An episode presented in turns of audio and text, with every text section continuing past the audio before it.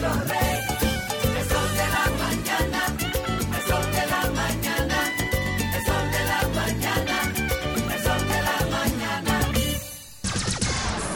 106.5.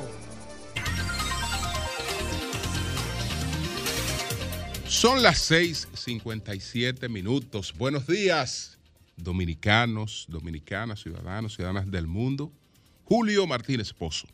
Los comentarios de los temas más importantes en el programa de mayor influencia de la radio y la televisión nacionales. Entonces, señores, hoy, que es miércoles 5 de mayo del año 2023.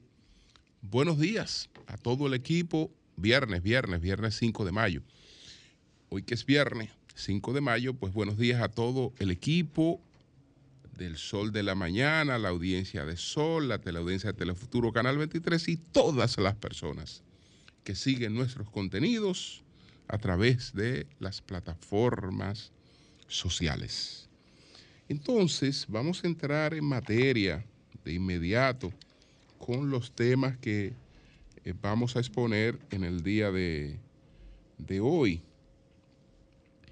Bueno, eh, hacemos referencia a la decisión de don Carlos Alberto Montaner de cesar su pluma eh, pues ya de dar por cerrada su larga actividad eh, periodística, ¿no? A través de su columna de opinión y explicaremos las razones. Vamos a dedicar un tiempo a una nueva obra que nos ha legado eh, el doctor Henry Kissinger que nos ha legado eh, un tratado sobre el liderazgo, un tratado sobre el liderazgo eh, a los 100 años de edad. Entonces, con relación al asunto este de la Junta Central Electoral, bueno, yo creo que eh, con ese borrador de resolución por suerte que es un borrador, la Junta, la Junta Central Electoral traspasa su umbral constitucional. Lo traspasa. Pero es un borrador. Es decir, que hay tiempo, hay tiempo para eh, corregir eso tiempo para corregir eso. Con relación al tema este de la Cámara de Cuentas, parece que se quiere ganar un poquito de tiempo, etcétera, porque es una situación que está claramente definida y en vez de mandar a buscar datos sobre lo que está pasando en la Cámara de Cuentas, los presidentes de ambas cámaras lo que deben es informarle eh, al Pleno de ambas cámaras lo que ellos saben que está ocurriendo ahí. Que lo tienen al detalle con cosas que incluso no han sido publicadas. Ellos saben muy bien qué está pasando ahí. Ellos saben muy bien. Entonces, mm, vamos a dar vuelta ahora de que vamos a formar una comisión que va a investigar, que va a hacer aquello, etcétera. Y eso es hasta ver cómo realmente se, se madura una, una decisión. Eh, hay algunos aspectos que yo quiero dejarlo para si en algún momento se está haciendo alguna suerte de evaluación, porque ahí hay cosas que también hay que tomarlas en cuenta a la hora de la evaluación. El rol que han jugado las filtraciones quién se ha encargado de eso y cómo lo ha hecho, eh, pues vulnerando todo el espíritu de lo que debe ser la Cámara de Cuentas, no ha iniciado una investigación y ya eh, hay una serie de filtraciones etcétera, eh, colocadas como corresponde eh, en todo el libreto del Laufer, como, corresponde, bien colocadita, etcétera. Por eso es que no se, han, no se han iniciado las investigaciones, no se han completado, pero la gente se monta en un carro y le dice lo que está pasando en, en cualquier institución. Lo que dice una auditoría que no se ha hecho. Lo que dice una auditoría que no se ha hecho, así que se piensa hacer, pero naturalmente cuando se manda a hacer, ya en el curso clandestino aquí se estableció que esa es una de las cosas también que hay que indagar. Ahí se estableció eh, eh, cómo, cómo, cómo, cómo, cómo debe ser el servicio a la carta. Entonces realmente se desintegró un órgano eh, constitucional que es fundamental para eh, el control de eh, los gastos del Estado, para su eficiencia, para que no se produzcan desvíos. Hay dos órganos de control, uno que es preventivo, que es la Contraloría, otro que eh, ya verifica después que el gasto se ha hecho, que, que es la, la Cámara de Cuentas, pero lo hace con absoluta objetividad. Con absoluta objetividad. Entonces, eh, un borrador de auditoría no es una auditoría. No es una auditoría, pero los borradores, una serie de cosas, ah, míralo aquí. eh, y yo sé, incluso tengo pruebas. Tengo pruebas y tengo alguna serie de cuestiones que eh, en su momento, pero hay que esperar por si, por si son, por si son necesarias. Porque yo sé que en algún momento van a, a- se iniciarán campañitas para eh, tratar de proteger a determinadas personas que han jugado un papel realmente muy penoso en relación con lo que debe ser la institucionalidad de la Cámara de Cuentas. Pero vamos, vamos a otros temas, señores. Bueno, don Carlos Alberto Montaner, ustedes saben que nos acompañó hasta hace algún tiempo desde la fundación del Sol de la Mañana, desde la aparición del Sol de la Mañana, don Carlos Alberto Montaner nos acompañaba con eh, sus comentarios eh, preparados especialmente para el Sol de la Mañana. Eh, participaba con nosotros pues por lo menos dos veces a la semana en los comentarios que, que hacía para el Sol de la Mañana, pero que hace algún tiempo pues ya él tenía limitaciones para eh, su comunicación y entonces eh, decidió eh, pues ya tomarse una, una pausa y, se despidió de sus comentarios. En sus memorias también, sin ir más lejos, ya él adelantaba que la salud le estaba pasando factura.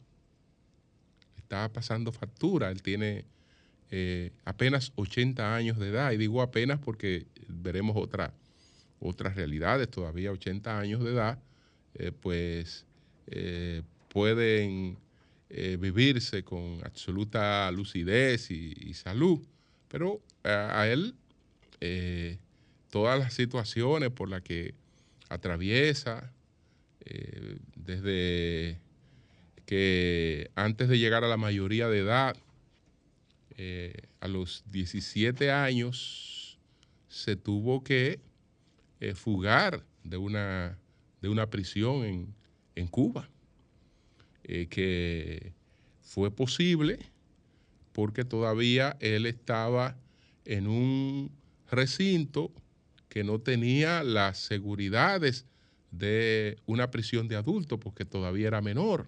Entonces eh, se estaba esperando que cumpliera la mayoría de edad para llevarlo a otra cárcel.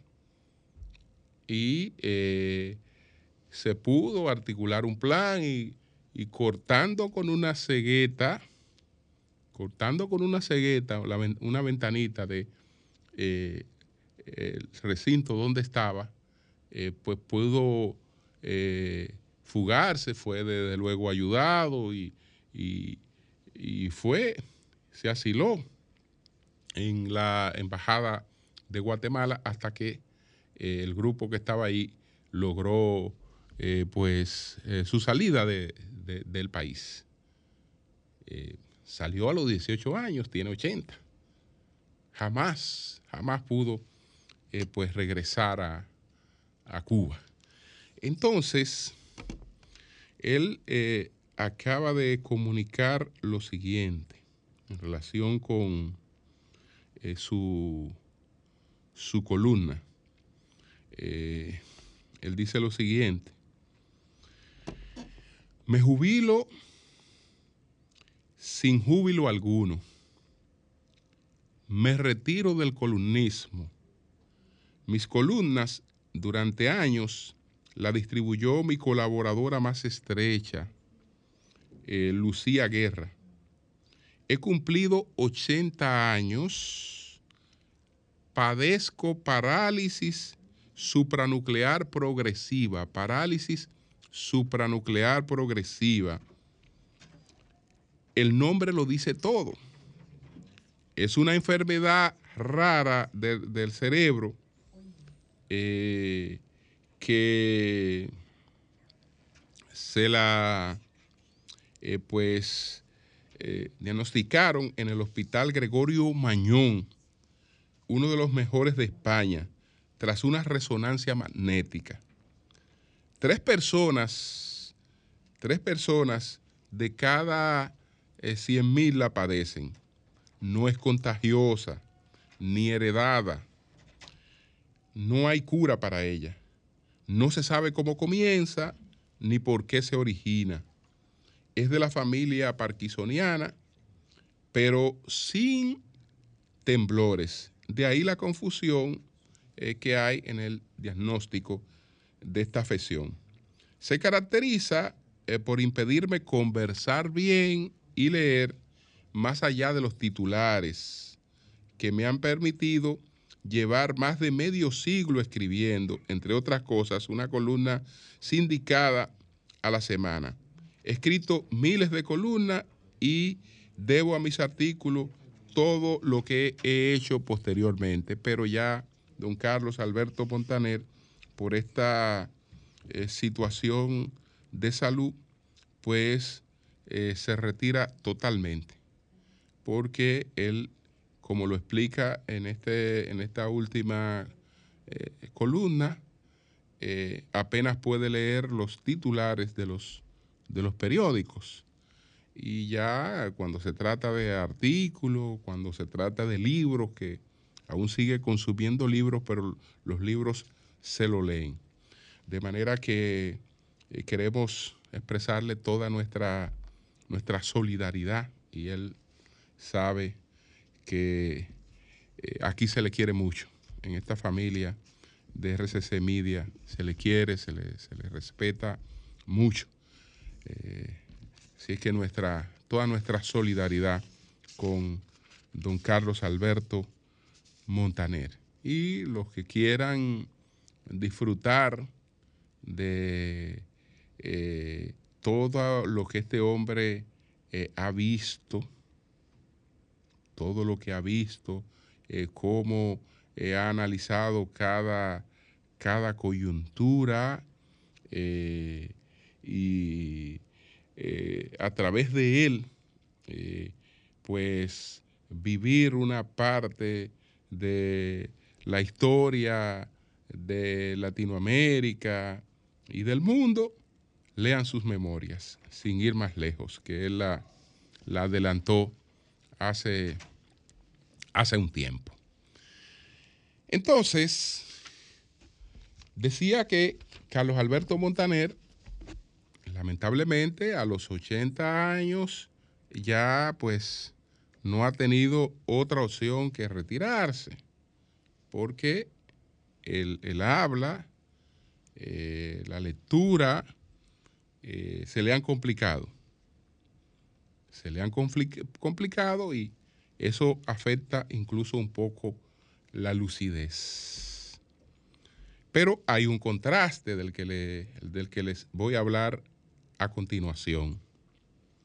Es el de el profesor Henry Kissinger. Ustedes saben en qué año nació el doctor Kissinger. El doctor Kissinger nació en el año de 1923. Oígase bien, el doctor Kissinger nació en el 1923. Estamos en el 2023. Lo que quiere decir que Henry Kissinger tiene 100 años de edad. 100 años de edad tiene el gran maestro, el gran maestro de la geopolítica, el hombre que creo que más ha contribuido a, ayudar eh, a interpretar el, el mundo en el, que, en el que vivimos. Y creo que a partir de ahí, de él, hay una gran generación de exponentes que desarrollan con, con gran brillantez eh, lo, que, lo que digamos que él, que él enseñó, que es el manejo, el manejo y la comprensión de la geopolítica eh, que implica también realmente eh, un análisis y un conocimiento profundo de la, de la historia.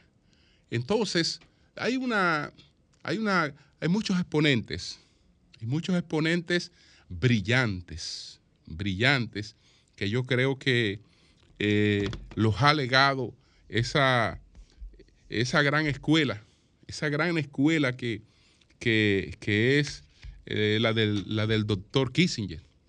La del doctor Kissinger. Puedo, por ejemplo, eh, citar algunos, algunos nombres de eh, autores que realmente manejan con, con- con profundidad, y, pero, pero también con, con sencillez, con una exposición que está al alcance de todos los públicos, eh, los, los principales problemas del, del mundo.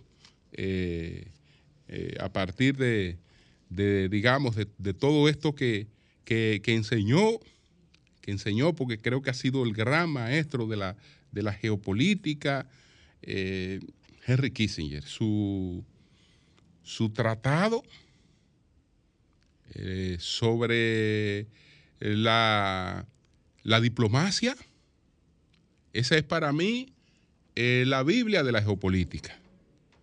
Eh, eh, su, su tratado sobre eh, eh, que se titula La diplomacia. Pero bueno, su, su obra sobre el nuevo orden económico eh, mundial y hay muchas otras obras, muchas otras obras. Entre eh, los autores, digamos, más eh, recientes o, posteriores a él que podemos, que, podemos, que podemos citar, está por ejemplo el caso de el que creo que en estos momentos eh, es uno de los más influyentes, que es el español Pedro Baños. Pedro Baños, eh, un, un exponente realmente eh, muy eh, profundo de todos los temas importantes del, del mundo. Hay una dama que se llama Cristina Spur, que escribió un tratado sobre el mundo a partir del año 1989. Interesantísimo, eh, interesantísimo. Eh, bueno, eh, está el caso de, de- Fukuyama, que analiza las cosas sobre todo a partir del comportamiento de los individuos y de las, y de las, y de las sociedades. Alfonso Durán Pitch, por ejemplo. Está el caso de don Moisés Naín, el caso de don Moisés Naín. Eh, hay una polaca eh, que se llama eh, Annette Applebaum. Está el caso, por ejemplo, de Amin Malouf, que tiene un, un tratado que se titula El desajuste, el desajuste mundial. Yo he citado algunas cosas de esa, de esa obra.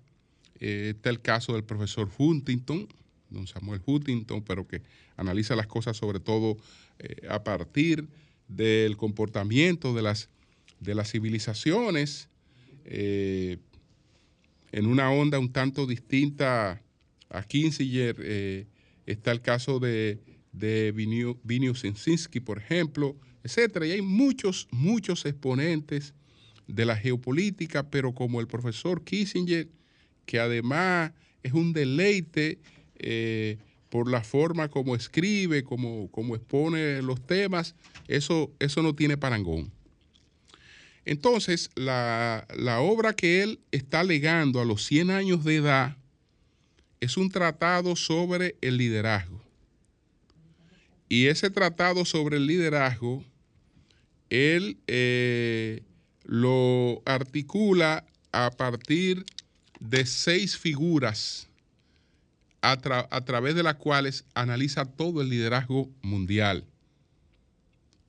Eh, está la figura del, del canciller eh, Konrad Adenauer, el canciller alemán, eh, Konrad Adenauer. Está la figura de, de Charles de Gaulle. Está eh, la figura de Anwar Sa- eh, el, el- el expresidente egipcio Anwar Sadet. Está el, el- caso eh, de, Lee, de- Kuan Yew, el, el líder, el líder de Singapur, el, expresidente eh, de, de- Singapur y, en gran medida eh, el hombre que empujó todo el desarrollo de Singapur, eh, Lee Kuan Yew. Está el caso de Richard Nixon y de Margaret Thatcher. Esos son la- los seis modelos de liderazgo sobre lo que transcurre su, su tratado, pero a través de ellos, a través de ellos, él analiza todo eh, el liderazgo y eh, divide a los líderes eh, en dos facetas. Él habla del estadista, una faceta que es la del liderazgo del estadista, y habla de la, la- la faceta del líder eh, profético, que hay líderes que son proféticos y hay estadistas. Y ahí en algunos casos se combinan las dos, eh, los dos, las dos cualidades, la profética con la del estadista. El estadista es aquel que tiene unos propósitos en una sociedad, empuja esos propósitos eh, con cambios que son graduales, siempre eh, tiene, tiene una meta, sabe hacia dónde va, pero eh, va corriendo, va caminando hacia su objetivo de manera gradual, haciendo en cada coyuntura lo posible. Lo posible sin renunciar a, lo, a- a- la, meta, a la meta última. Y ya pues el, el profético eh, es, mucho, es mucho más radical, pero la, eh, la vida se compone de todo. Él no, no establece que una receta sea mejor que la otra, porque eh, en varios de estos líderes que él, que él analiza están los dos factores realmente, realmente combinados. Y hay algunas cosas que él plantea sobre, sobre el liderazgo que es importante eh, pues destacarla. ¿Qué dice el doctor Kissinger sobre el liderazgo?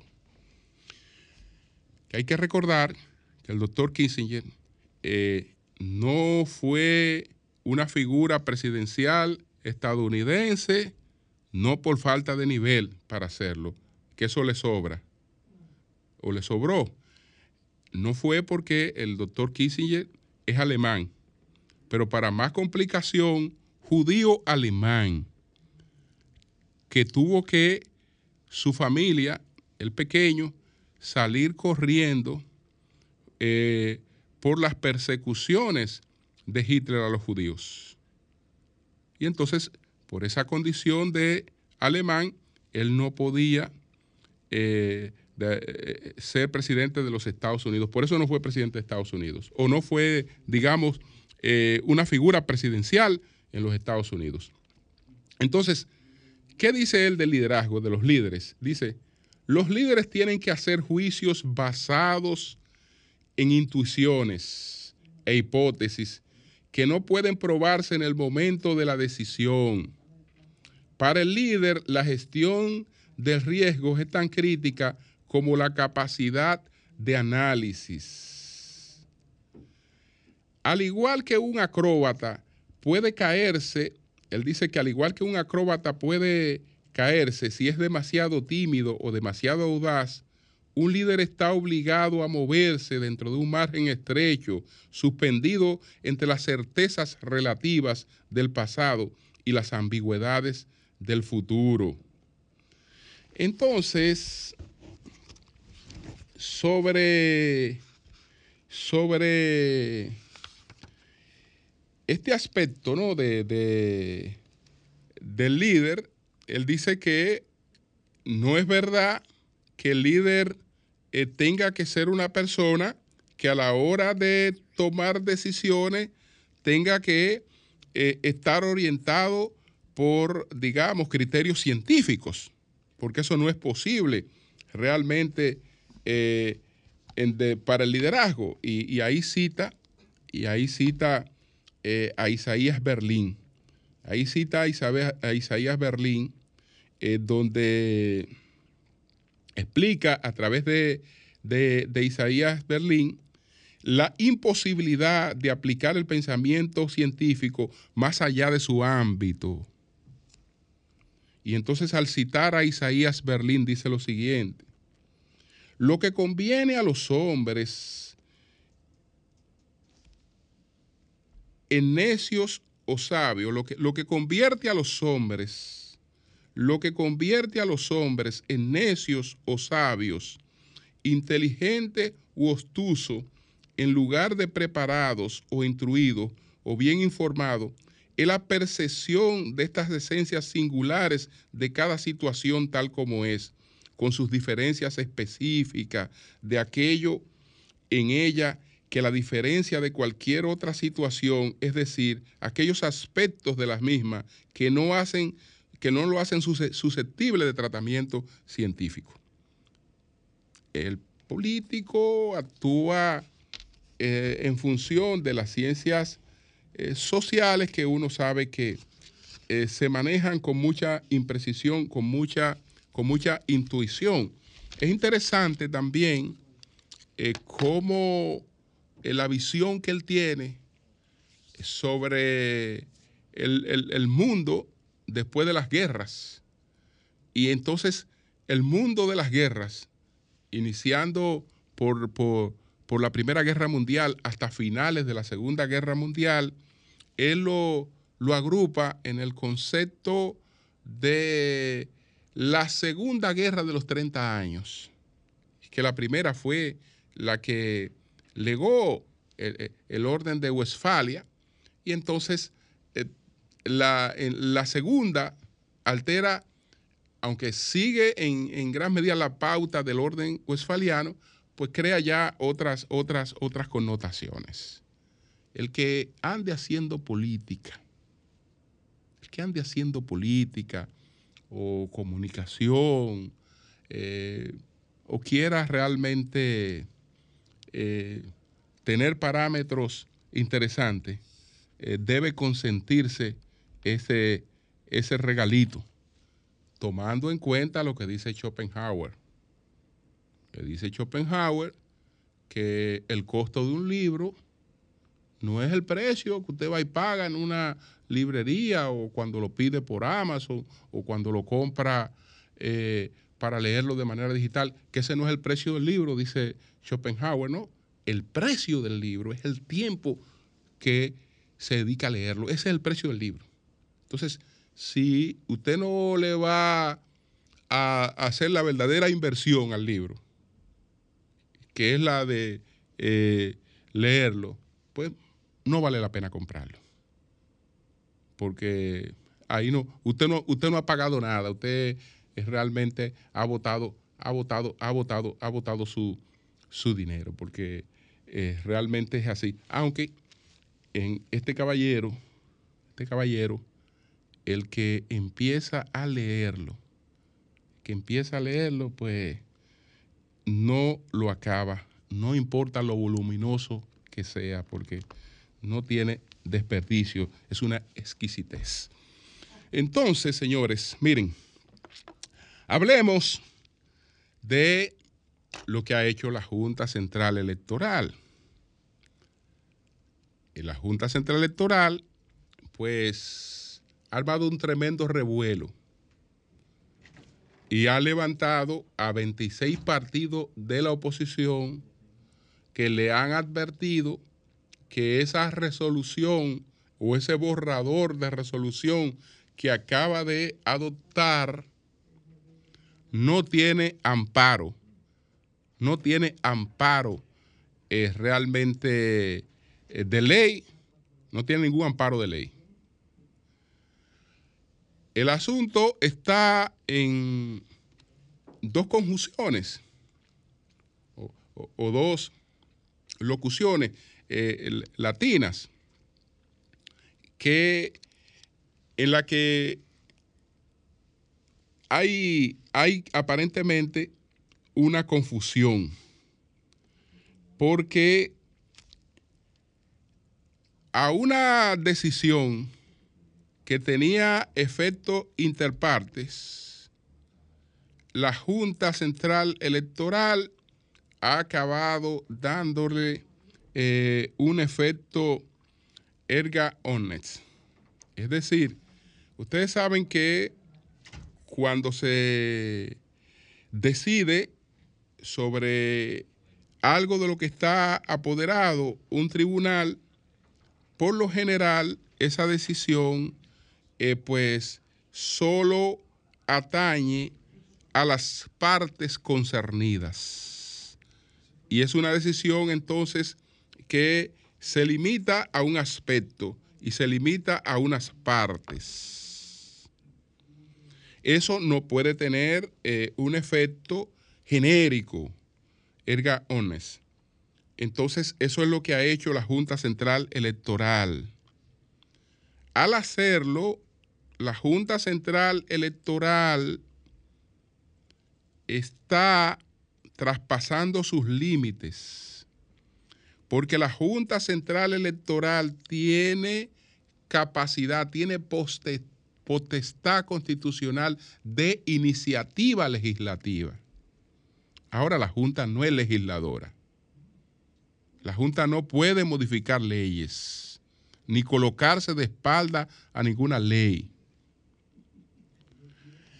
Entonces, la Junta se está basando en una resolución del Tribunal Superior Electoral del año 2019, que lo presidía precisamente el actual presidente de la Junta.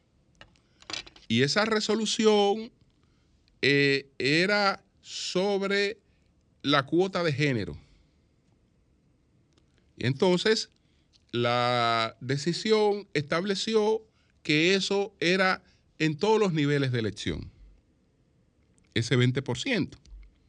Pero eso no puede ser una limitante para eh, otras cosas, sobre todo cuando hay un artículo de la ley, en el caso de las alianzas, porque esto, arma, arma un revuelo, porque en el fondo, aunque esas no sean las intenciones de la Junta, no creo que la Junta se esté, eh, tenga esas intenciones. Pero toda esta algarabía es porque se entiende que la Junta le ha colocado un bozal a los partidos para la alianza. Es decir, que el tema electoral se está decidiendo en esa resolución, limitando el tema de las alianzas. Y como el presidente Abinader, en su visita al nuevo programa eh, en RCC Media, pues adelantó, adelantó el criterio que después se expresó en ese borrador de la Junta. El borrador no había salido. Entonces los partidos han entrado inmediatamente eh, en, en, sospecha. No, no, no. Eh, entienden, aunque no lo han dicho, que eh, hay la intención de resolver el tema de las alianzas, limitando las alianzas, eh, sin que eso lo permita el artículo 136 que trata el tema de, de, las alianzas. Vamos a ver qué dice e, ese artículo, que incluso también hay que destacar que en la propia Junta eh, el tema ha sido, en la propia Junta el tema ha sido polémico porque ha, ha provocado un voto, un voto disidente, un voto, un voto disidente en la Junta Central Electoral. Entonces, bueno, el artículo 136, ¿qué es lo que establece? Y la Junta no, no, no, tiene potestad para salirse de lo que ese artículo establece, porque entonces está modificando un artículo. El, el, ese, ese, ese, ese artículo establece lo siguiente. Artículo 136, modalidades de alianza. Las alianzas o coaliciones de partidos, agrupaciones o movimientos políticos pueden producirse solo dentro de las modalidades siguientes, sin que se permita en ningún caso el fraccionamiento del voto para candidatos eh, en un mismo nivel. Las candidaturas a nivel presidencial. Para las candidaturas en el nivel senatorial, para una o varias de todas las provincias en el Distrito Nacional. Para una, porque pueden haber alianzas para una o para varias de todas las provincias y en el Distrito Nacional. En ninguna parte le está diciendo a la Junta que eso se limita a un 20%. En ninguna parte. Pero en ninguna parte. Entonces, para las candidaturas del país en el nivel de diputado, para una o varias o todas las circunscripciones o provincias y el Distrito Nacional, ¿dónde dice 20%? ¿Dónde? No, eso, fue un, eso, es un, eso es un tema que tiene que, que, que en el momento del 2019 estábamos hablando de cuota de género. Cuota de género. Entonces, eh, para las candidaturas en el nivel de regiduría, uno o varios de todos los municipios del Distrito Nacional, para las candidaturas en el nivel de, directores distritales, etcétera, etcétera. De manera que esto no, no procede, no procede. Eh, la Junta dice que se ampara, que en el artículo eh, 58, eh, pero tampoco, tampoco. Es decir, vamos a ver qué es lo que, cuál es la, la resolución esta de la Junta Central Electoral, qué es lo que establece, que entonces, bueno, la, el borrador, en el borrador aprobado, en el nivel senatorial, un 20%. Es decir, le, le, está diciendo a los partidos, miren, ustedes tienen potestad para un 20% de alianza en el nivel senatorial. Falso. Ustedes tienen potestad para eh, una o una alianza total. Eso, eso, eso, no lo puede alterar la Junta Central Electoral. A menos que no se esté creando un clima innecesario de eh, cuestionamiento anticipado al, al, proceso, al, proceso, al proceso al que nos vamos a abocar. Entonces, un 20%, ellos dicen que un 20%, eh, un 20% senatorial, un 20% del total de las nominaciones a alcaldía, eh, un 20%, no, no, no, no, no, no, eso no es verdad. Eso no es verdad. Eso no es verdad que las alianzas se limitan a un 20% en el total de las alcaldías o de ningún nivel. Pueden ser parciales o pueden ser totales. Entonces, eh, ayer se produjo esta rueda de prensa de 26 partidos. La Junta probablemente tiró ese borrador y eh, ante esta reacción sabe que no puede mantener esa, esa decisión porque estaría socavando prácticamente su legitimidad. Estaría socavando su legitimidad. Es más, no debió, no debió ni relajar con eso. Si eso es un, un, ensayo, no, ni siquiera hacerlo. Ni siquiera hacerlo, porque es que no tenemos necesidad de, entrar en esa. Yo creo que eh, en estos momentos aquí hay confianza plena, aquí hay plena confianza de que se va a un proceso municipal y ahí el que ganó, ganó. Y se va a un proceso presidencial y congresual y ahí el que ganó, ganó. Aquí en estos momentos nadie Nadie está pensando en posibilidades de que los resultados puedan alterarse. Entonces, si hay una confianza plena eh, en el proceso hacia el que se va, ¿por qué? ¿Por qué alterar eso? ¿Por qué alterar eso? Entonces, para colmo, está lo del adelanto del presidente, pero inmediatamente sale Paliza celebrando el borrador celebrando el borrador. Ah, pero ven acá. Ustedes entienden que van a ganar eh, limitando posibilidades de alianza. No ganen. Ganen. Pero el juego es como es. El juego es como es. El juego, el juego, las reglas del juego no pueden alterarse. Y esa resolución de la Junta altera las reglas del juego altera las reglas del juego. No debió producirse ni siquiera como ensayo esa resolución. Cambio y fuera.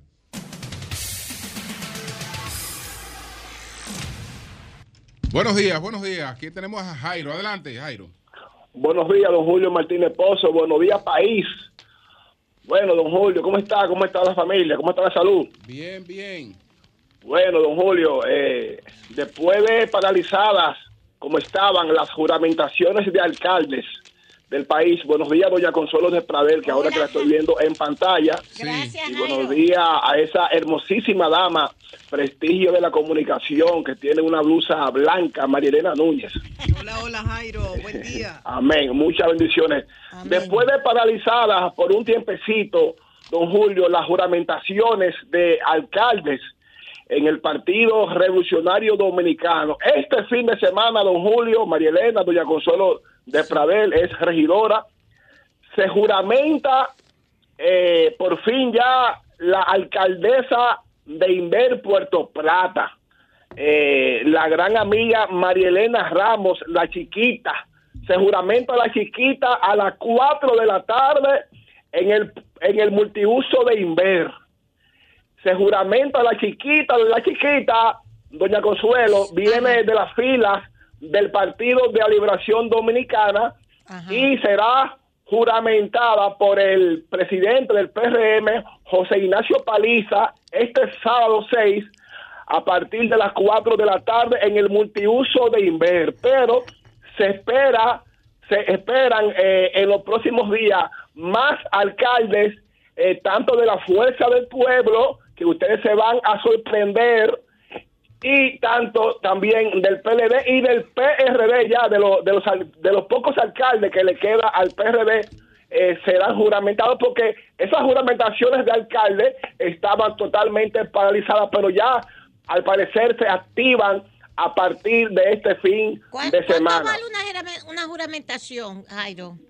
Bueno, según sí, según don Julio, esos alcaldes, eh, esos, esos alcaldes están encantados eh, con el trato eh, de respeto eh, eh, de solidaridad que le ha dado el presidente. Vamos, vamos, vamos el presidente money, Luis. Abinader. No, no, no, no. No, el money es Hombre, que, vamos al el, money, que, me hable de de según- pendeja.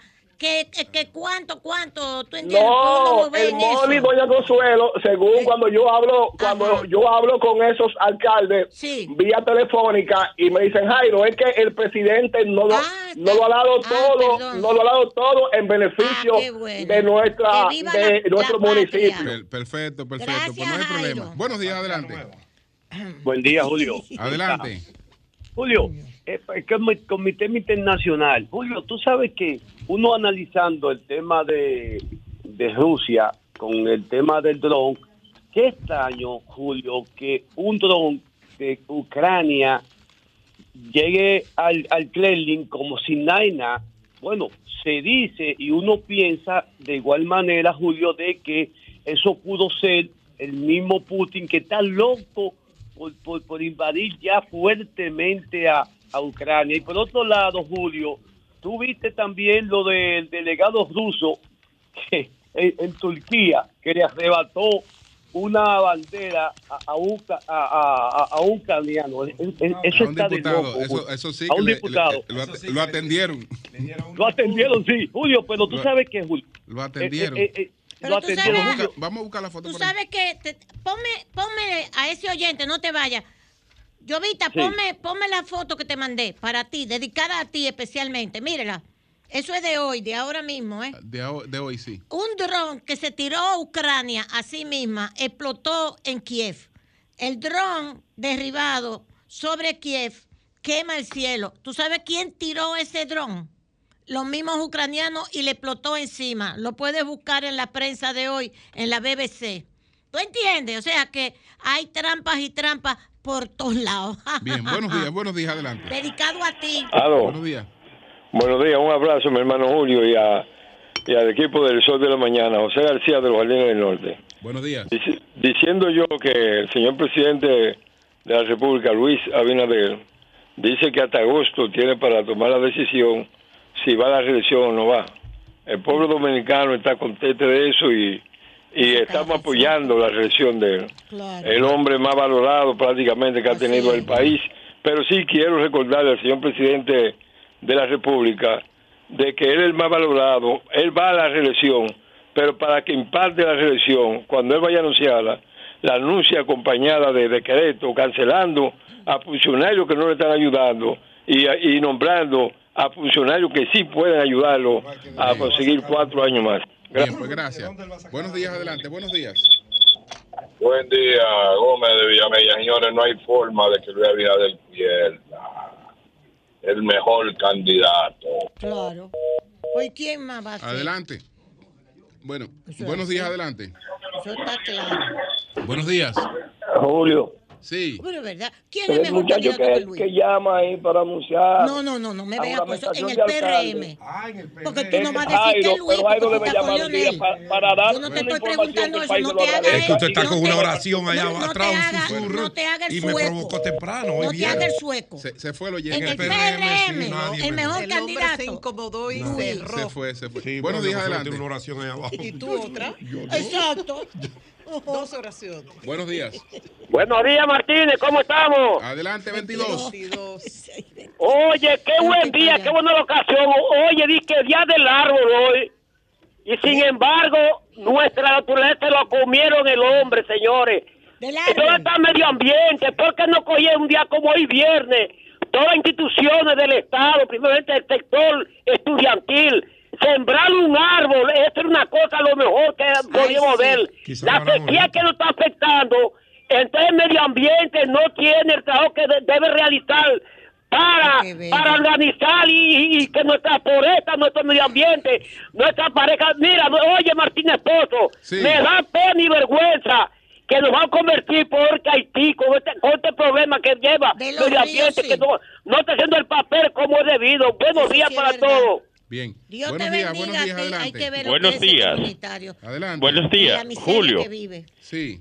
El desastre que pasó en Elías Piña con el señor que, que mató la gente y el niño. Ese señor según me informan, fue mandado a dormir a su casa por el síndico. O sea, el síndico fue que ordenó. Y ese síndico, Julito Núñez, es un señor que tiene una conducta. Él fue alcalde una vez, cuando el partido tenía la otra letra que le cambiaron. Ese señor cuando se emborrachaba, Ay, Dios mío. Él- la única bomba de gasolina que había en La Piña, al lado de la fortaleza, era- es de él. Y cuando él se emborrachaba, la mandaba a cerrar y nadie tenía Va- gasolina. va- vamos a recrear el hecho. ¿Qué fue lo que ocurrió? ¿Qué fue lo que ocurrió? Eso fue el señor, el, el, el alcalde, que asesinó dos personas y un niño en la pastilla, en Elías Piña. Y cuando lo agarraron preso, entonces lo mandaron a dormir a su casa por orden de Julito Núñez. Pero, es Eso que no, no lo era- dice. pero no fue un alcalde que asesinó, fue a un alcalde pedáneo. Sí, sí, un alcalde pedáneo, Ahora doña sí, Consuelo. ahora sí, un que alcalde no- pedáneo que fue en la pastilla. que pedáneo de aplicó. una Sí. Sí, sí. Ahora Ah, sí. sí, sí, porque el alcalde es el síndico, sí, el alcalde sí, pedáneo de la comunidad La Pastilla. Muy y él bien. fue el que lo mandó que vaya a dormir a su casa. La policía y todo el mundo, guardia y todo, le tienen miedo.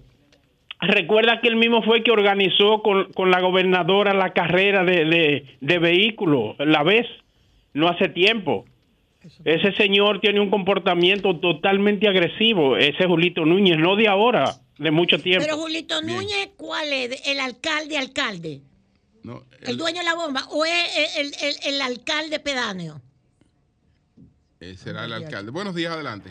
Buenas, Julio. Ahí hay un lío de alcalde. Julio, ¿cómo está? Buen día. Yo recuerdo, Julio, desde la gestión de- del expresidente Danilo Medina, cuando iba al exterior, que iba a esos viajes, que yo recuerdo que hasta doña Consuelo, si, si no me equivoco, hasta se refirió de eso. Oye, pero el expresidente Leonel Fernández le lleva una agenda a todos los presidentes. Yo recuerdo que Danilo Medina decía, voy para Nueva York, y a dos esquinas Leonel se montaba. La- Luis Abinader dice, voy a tal país, y, y, y Leonel coge para allá. Y no hay una gente que le digan a Leonel Leonel, Leonel, Londres. este no es tu momento, ya tu Leonel carnaval Londres, pasó, por Dios. Está en España. Pero Leonel está en España, no está en Como tú Londres. sabrás, dile a tu amigo. Buenos te días, voy a- Julio. Te voy a contestar. Y- El Buenos días. presidente Leonel Fernández, desde momentito, hace más de momentito. 20 años, Oye, tiene. le a todo el perdón, mundo. Momentito. perdón, perdón. Pero claro. Desde hace más de 20 años, más largos, tiene una agenda internacional Sí, es cierto. que siempre ha llevado. de abogados que le respondan ellos, déjalo, déjalo a los participantes. Es Tranquilo. importante aclarar. Hermano, pero usted Está puede tomarse una pastillita y escuchar. Pero es verdad, espérate, mi hijo, porque Estate si está tranquilo. haciendo acusaciones momentito. que hay respuestas. Estate tranquilo. Entonces, esa agenda se hace con mucha anticipación. Eso es un gran disparate lo que usted Claro. acaba de decir, mi querido Bien. amigo. Bueno, buenos días, adelante, adelante. Días, Pedro. Además, Te España, no es, la, España no es capital de, de De Londres. Londres, Adelante. del Reino Unido. Ah, Julio. No, de- así- no, Sí. porque el disparate que él dijo. España no es la capital de Londres. Es que yo me Adelante. borracho y tiran En el día del árbol, en el día del árbol, venimos y, y nos recibe el día del árbol con más de 1.500 incendios forestales a nivel del país en los últimos dos meses. Ay, sí. Y medio ambiente con la lengua donde menos le da el sol. Ay, sí. Con la lengua Con los donde menos le da el sol. Bien. Y los Bueno, pues ríos, gracias. Buenos días. desbaratando los ríos. Buenos días. sin no cabeza. tiene Buenos días a ese gran equipo del Adelante. Sol de la Mañana. Habla Ángel Zapata desde el municipio Santo Domingo Oeste. Adelante, Zapata. Eh, sí, Martínez Neposo, felicito precisamente al presidente Abinadel por ser un presidente humilde, sencillo y bondadoso. ¿Tú sabes por qué razón? Porque una dominicana que vive en Inglaterra desde hace dos años eh, se comunicó por las redes sociales de que el presidente iba para Inglaterra y le pidió al presidente dos paquetes o tres de café. ¿Y qué hizo el presidente?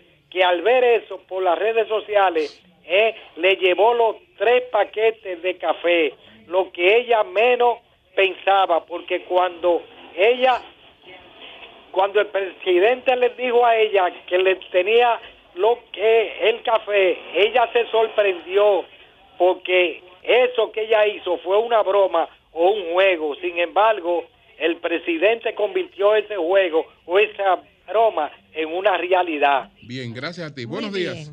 Muy bien narrado. Buenos días. Bu- buenos días. Saludos a esos profesionales de la comunicación dominicana. Gracias. Venancio Montero, desde Los Pinos de Jainamosa. Adelante. A mí me gustaría que alguien me explique sinceramente, eh, cuando uno se va, se monta en una guagua, se monta un, en, un tren o simplemente se va a un parque, nadie puede hablar del PRM. Si habla tiene problemas de la impopularidad que tiene ese gobierno. Entonces, me gustaría que alguien me explique eso. Muchas gracias. Buenos Virgilio. días. Buenos días, adelante.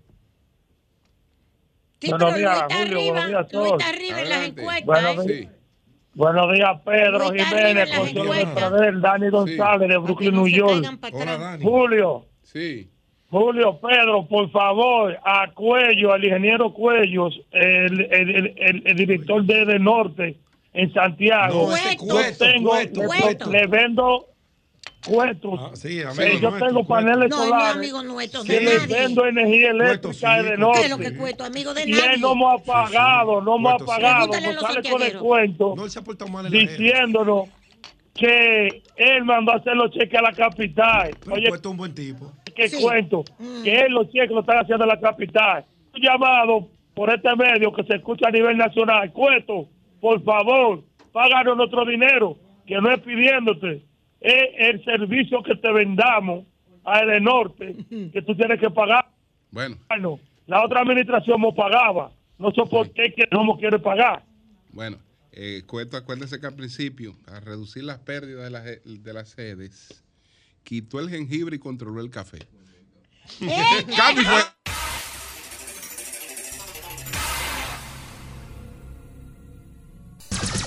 Son 106.5.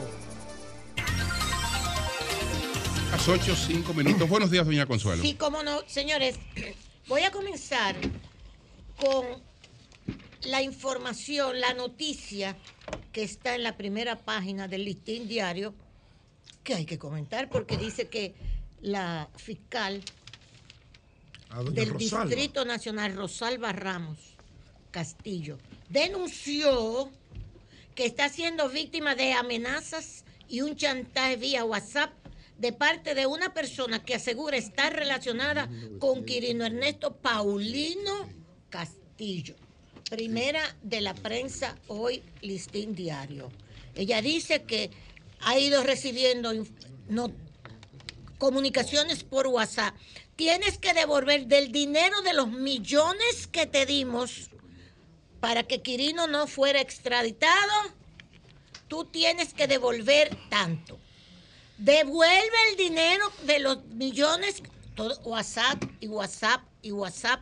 Y ya ella ha acudido, pues lo que tenía que haber hecho hace mucho, que le mandan, les dicen que mensajes que Paulino Castillo manda a cobrarle 13 millones de pesos que alegadamente le entregó en el 2005, así como a un juez de la Suprema Corte de Justicia fallecido y a otras personas para evitar la extradición hacia Estados Unidos.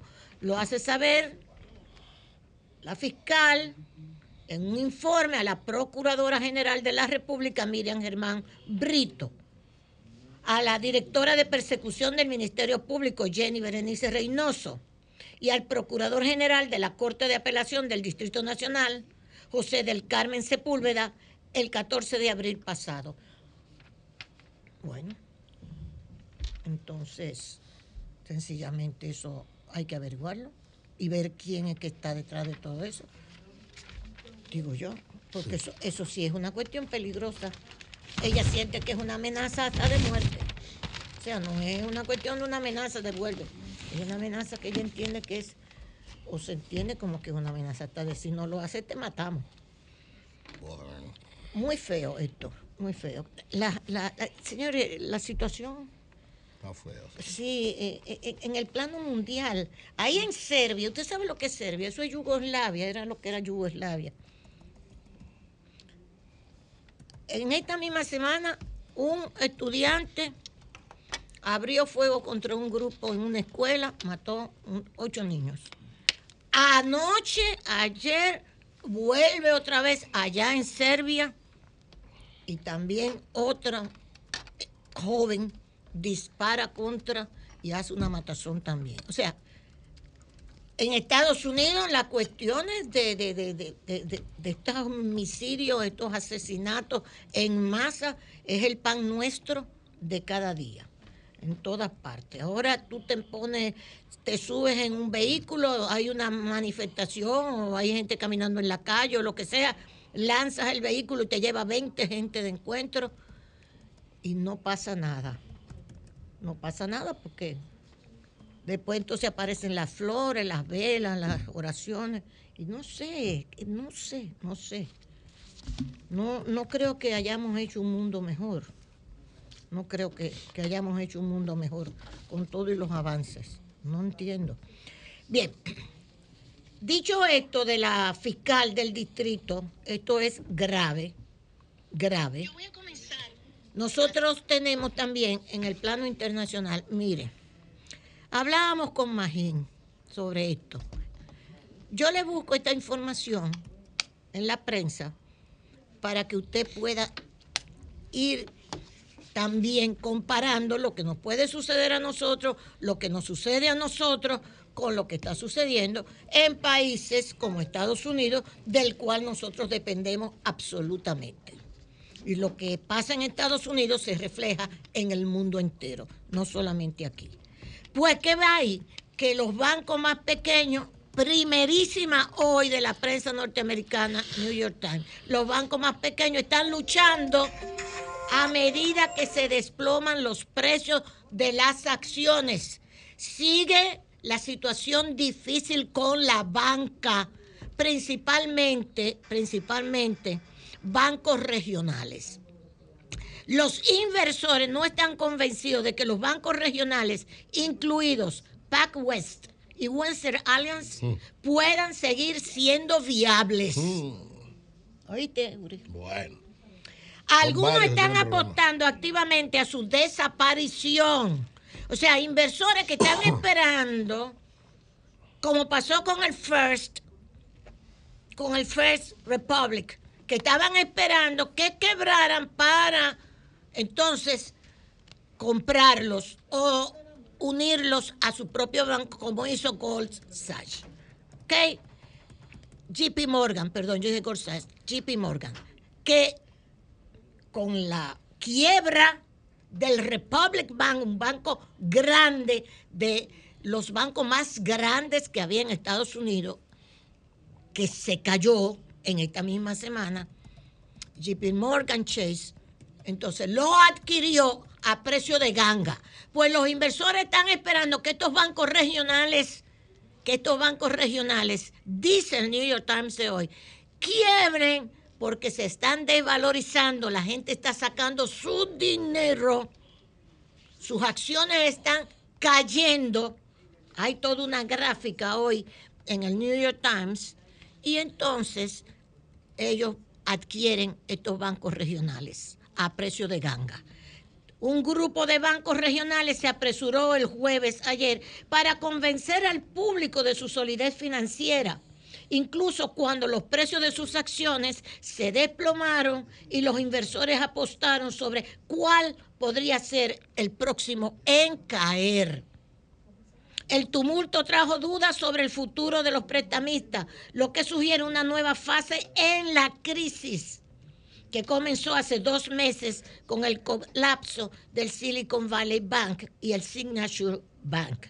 Y fue marcada el lunes por la incautación y venta del First Republic Bank. Entonces, PacWest y Western Alliance estaban en el ojo de la tormenta. Siguen informando. ¿Cuál es el principal, el principal, vamos a decir, eh, situación que tienen estos bancos que enfrentar? La desconfianza. La desconfianza. Aunque tengan una situación financiera que no es que tengan muchos préstamos como sucedía, oigan, con el Silicon Valley, por ejemplo, que estén endeudados los propios bancos. Aunque no tengan esa situación, lo, principal, lo que más les afecta es la falta de confianza del público. Entonces la situación se está tornando difícil. Hay todo un análisis de esta situación que yo les recomiendo aquí a nuestros economistas que lo vean. Hay otra cuestión interesante. La Casa Blanca, que es otro de los temas que nosotros les hemos traído, la Casa Blanca hizo una reunión ayer muy interesante. Por cierto, la vi en CNN. La Casa Blanca convocó a los principales directores ejecutivos de tecnologías para que limiten los riesgos de la inteligencia artificial. Esto es New York Times de hoy también, de las principales noticias del New York Times. El presidente Biden asistió a esta reunión y Kamala, la vicepresidenta, también asistió a la reunión. La Casa Blanca presionó ayer a los directores ejecutivos de Silicon Valley para que limiten los riesgos de la inteligencia artificial en el esfuerzo más visible de la administración para enfrentar las crecientes preguntas y llamadas para regular la tecnología que avanza rápidamente. Lo que están haciendo tiene un enorme potencial y un enorme peligro, dijo el presidente Biden a los ejecutivos. Ahí estaban presentes los ejecutivos de, además de otros funcionarios, de los líderes de Google, Microsoft, Open, de la, Open, de la Open AI, que es la inteligencia artificial con el chatbot famoso del GPT, el chatbot GPT, que ustedes ya conocen, y, otros, y otras empresas emergentes de la inteligencia artificial.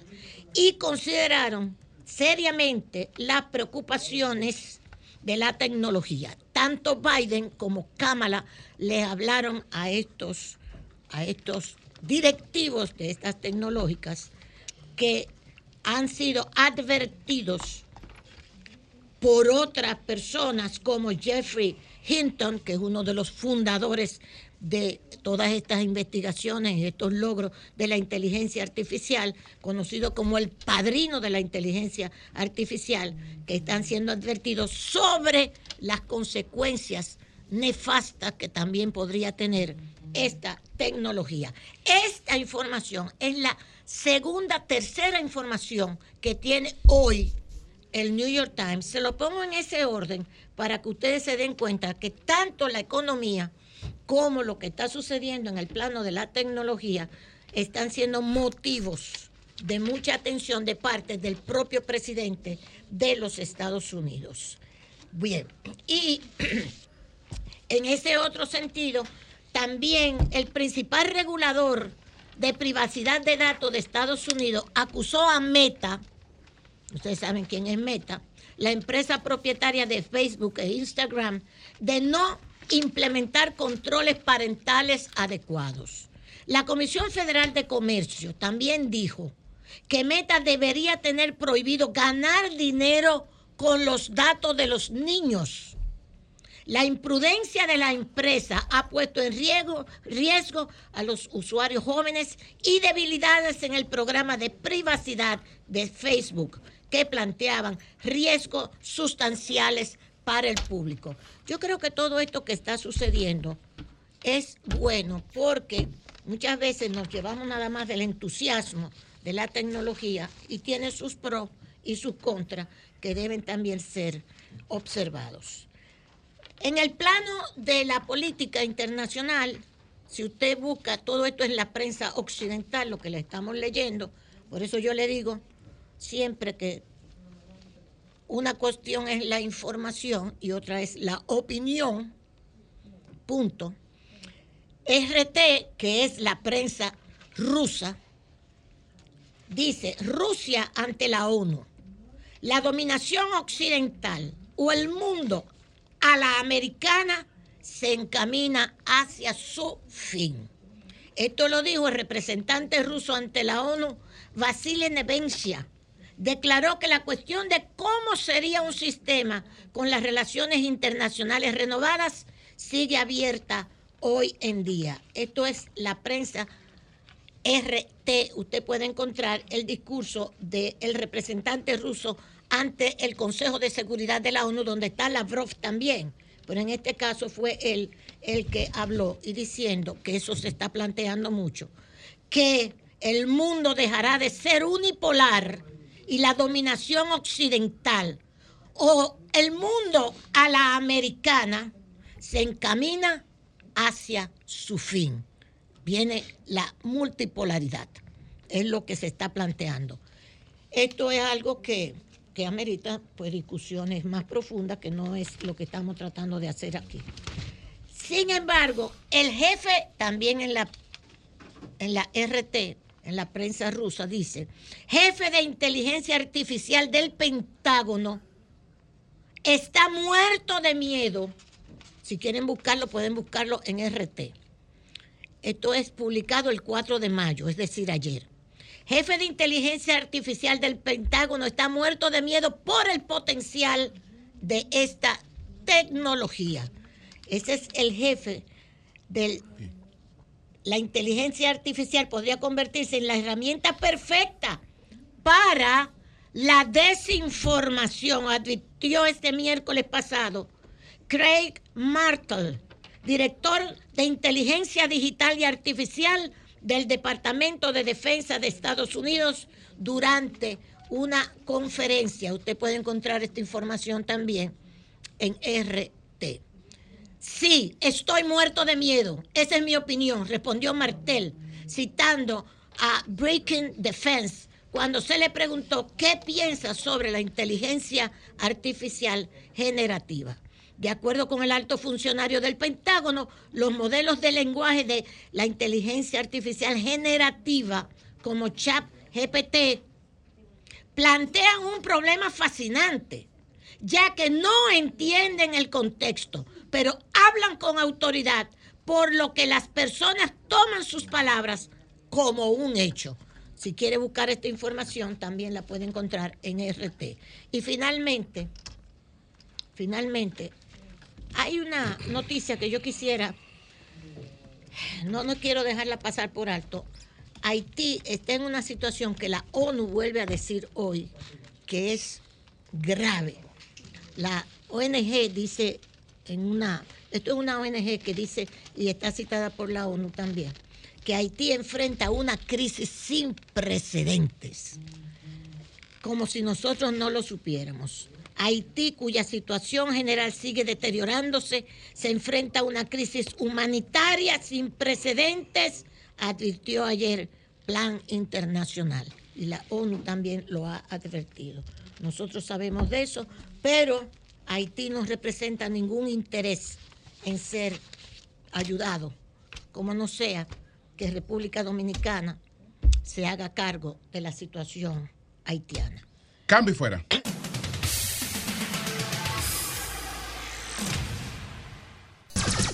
Son 106.5.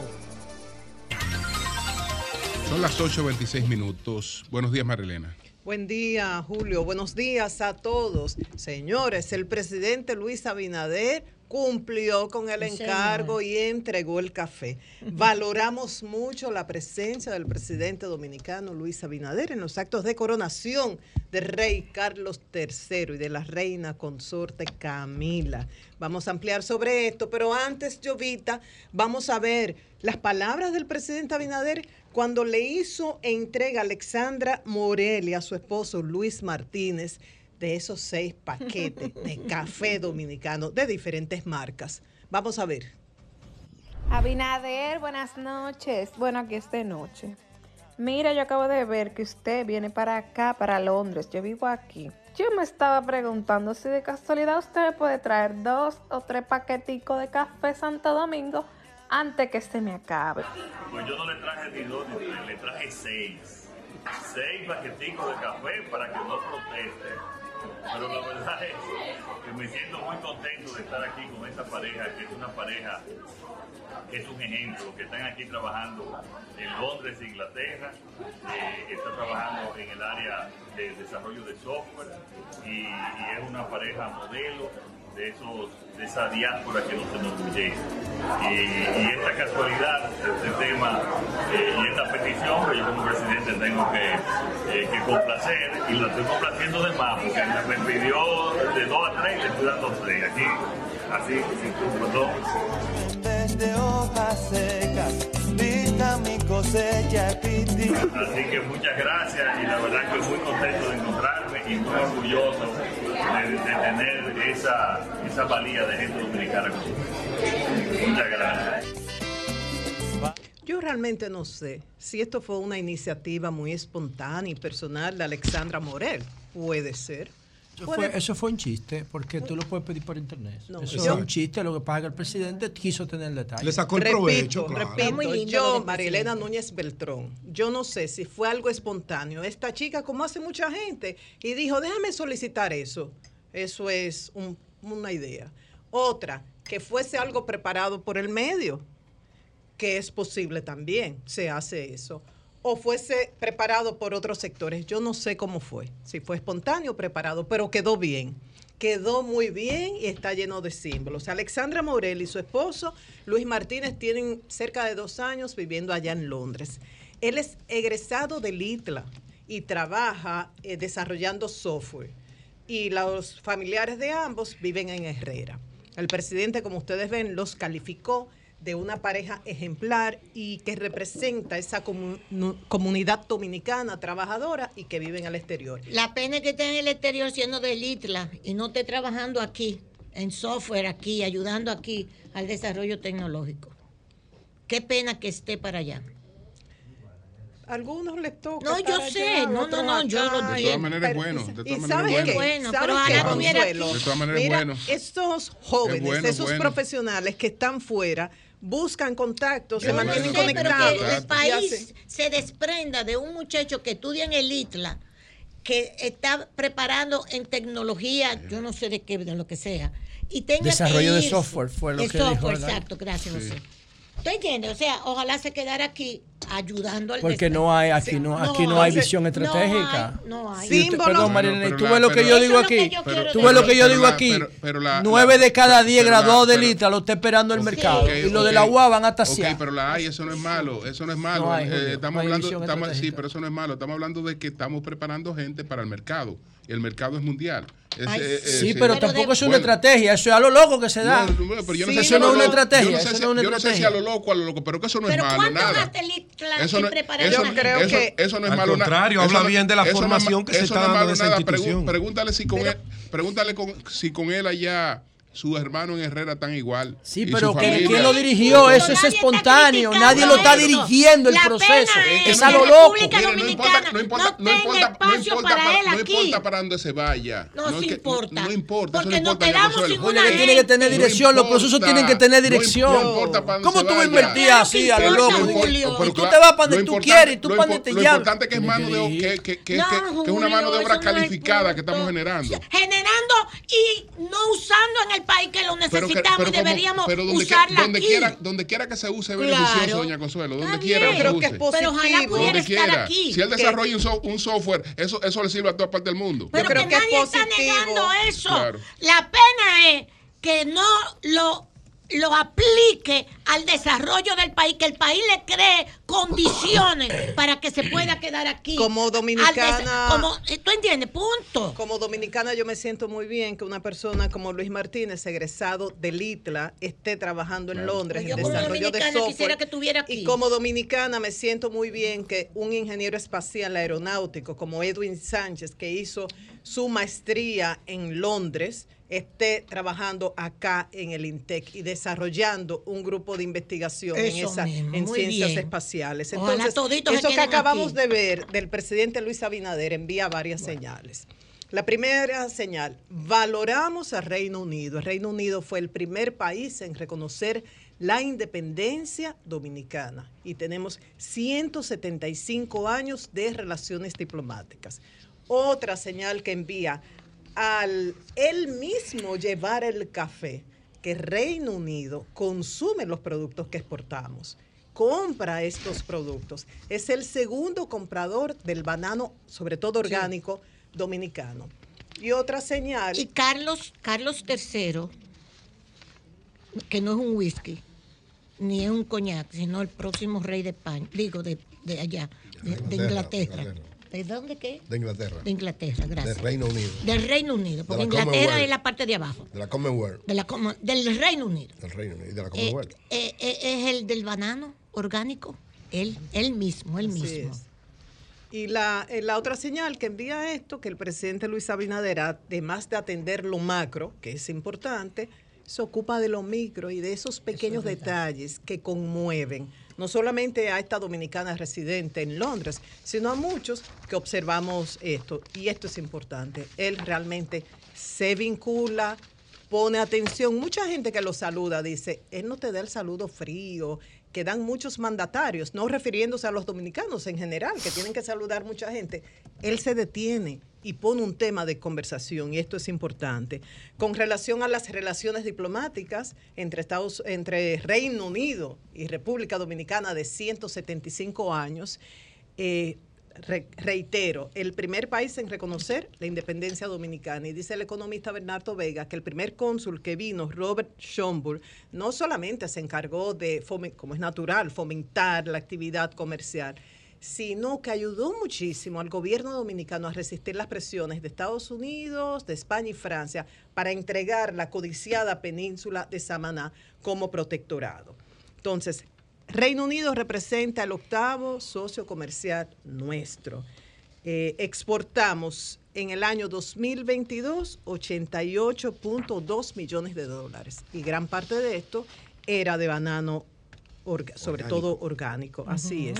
En cuanto a banano, la cifra en el 2022, 53.8 millones de dólares. Fíjense, del total, 88.2 millones de dólares exportado a Reino Unido de desde República Dominicana el año pasado, 53.8 millones fueron de banano orgánico. Prin- los principales productos agrícolas que ex- exportamos a Reino Unido, aparte del banano, mangos, aguacates y cacao. Cacao orgánico también. Así es. que Es orgánico. Que es muy demandado a nivel Sí, internacional. señor.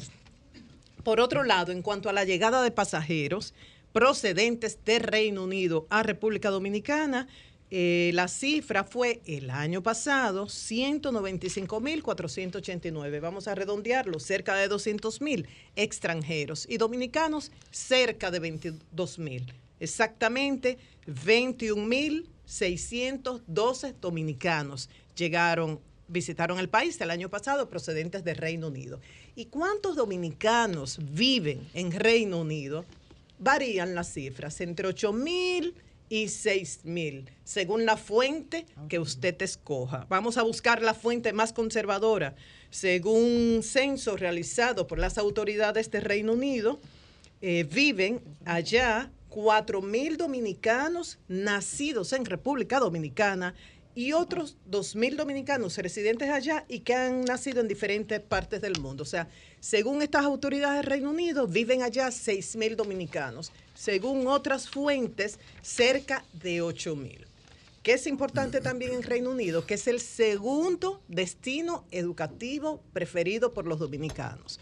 Cuando los dominicanos optan por becas que ofrece la MESIT o se pueden financiar sus estudios por sí mismos, en primer lugar, Estados Unidos, según los datos que consultamos, y segundo lugar, Reino Unido. Nos dicen que cerca de dos de 2.000 estudiantes más o menos que consiguen beca, de las que ofrece la MESIT cada año, el MESIT cada año, el 10% optan por ir a Reino Unido. Y actualmente hay acuerdos con siete universidades británicas, entre estas la Universidad de Oxford, bueno, lo dijo el ministro, el, el titular, el director de la MESID, que hay 10 plazas, no siempre se ocupan, porque está la oferta, está el acuerdo, pero el estudiante tiene que ser aceptado por la universidad. También hay otras prestigiosas universidades incluidas como la de Cambridge, está Bristol, eh, está también Middlesex, Newcastle, entre otros. y se está ampliando estos acuerdos. A propósito de lo que decían, eh, tanto La Luz como Consuelo en principio, qué pena que este chico que estudió acá está trabajando allá. Se está tratando de conseguir nuevos acuerdos, nuevas universidades, pero además extender esto a intercambios, experiencias profesionales entre Reino Unido y República Dominicana. Hacer esos programas duales que tú estudias acá y hay una parte. Eh, cursos a distancia. Y miren qué interesante, inserción laboral en ambos países. Muy o sea, bien. se está trabajando para que esos profesionales egresados de esas universidades puedan conseguir trabajo allá y acá. Ustedes saben que también la Embajada de Reino Unido en el país ofrece también becas y hay mucho intercambio. Entonces, esta coronación, hay muchas expectativas. Se espera que dure cerca de 90 minutos. Es mañana. La última, que fue hace 70 años, la de la reina Isabel, duró Qué tres horas y fue la primera en ser televisada. Se espera que asistan cerca de 2.000 personas, entre estas 100 jefes de Estado, miembros del gobierno británico, invitados de las llamadas casas reales, la llamada nobleza, y entre estos invitados está nuestro presidente Luis Abinader y su esposa, doña Raquel, viviendo el, pre- un el momento presidente histórico. Biden no, no, no irá. No va. No va el presidente Biden, pero creo que los presidentes, eh, eh, presidentes de Estados Unidos no han asistido. Tradicionalmente. Ah, pero no- claro, porque ellos no- derrotaron Les- el no, le salieron huyendo No, a eso. No han asistido. Le salieron huyendo a uno de los, Aunque- de los aunque modelos de son- gobierno más aunque como tampoco antidemocráticos son y absurdos. las coronaciones. la última fue Hace- fue hace 70 hace años. 70 años. Tampoco es un factor que Claro. es que no han tenido la oportunidad de ir.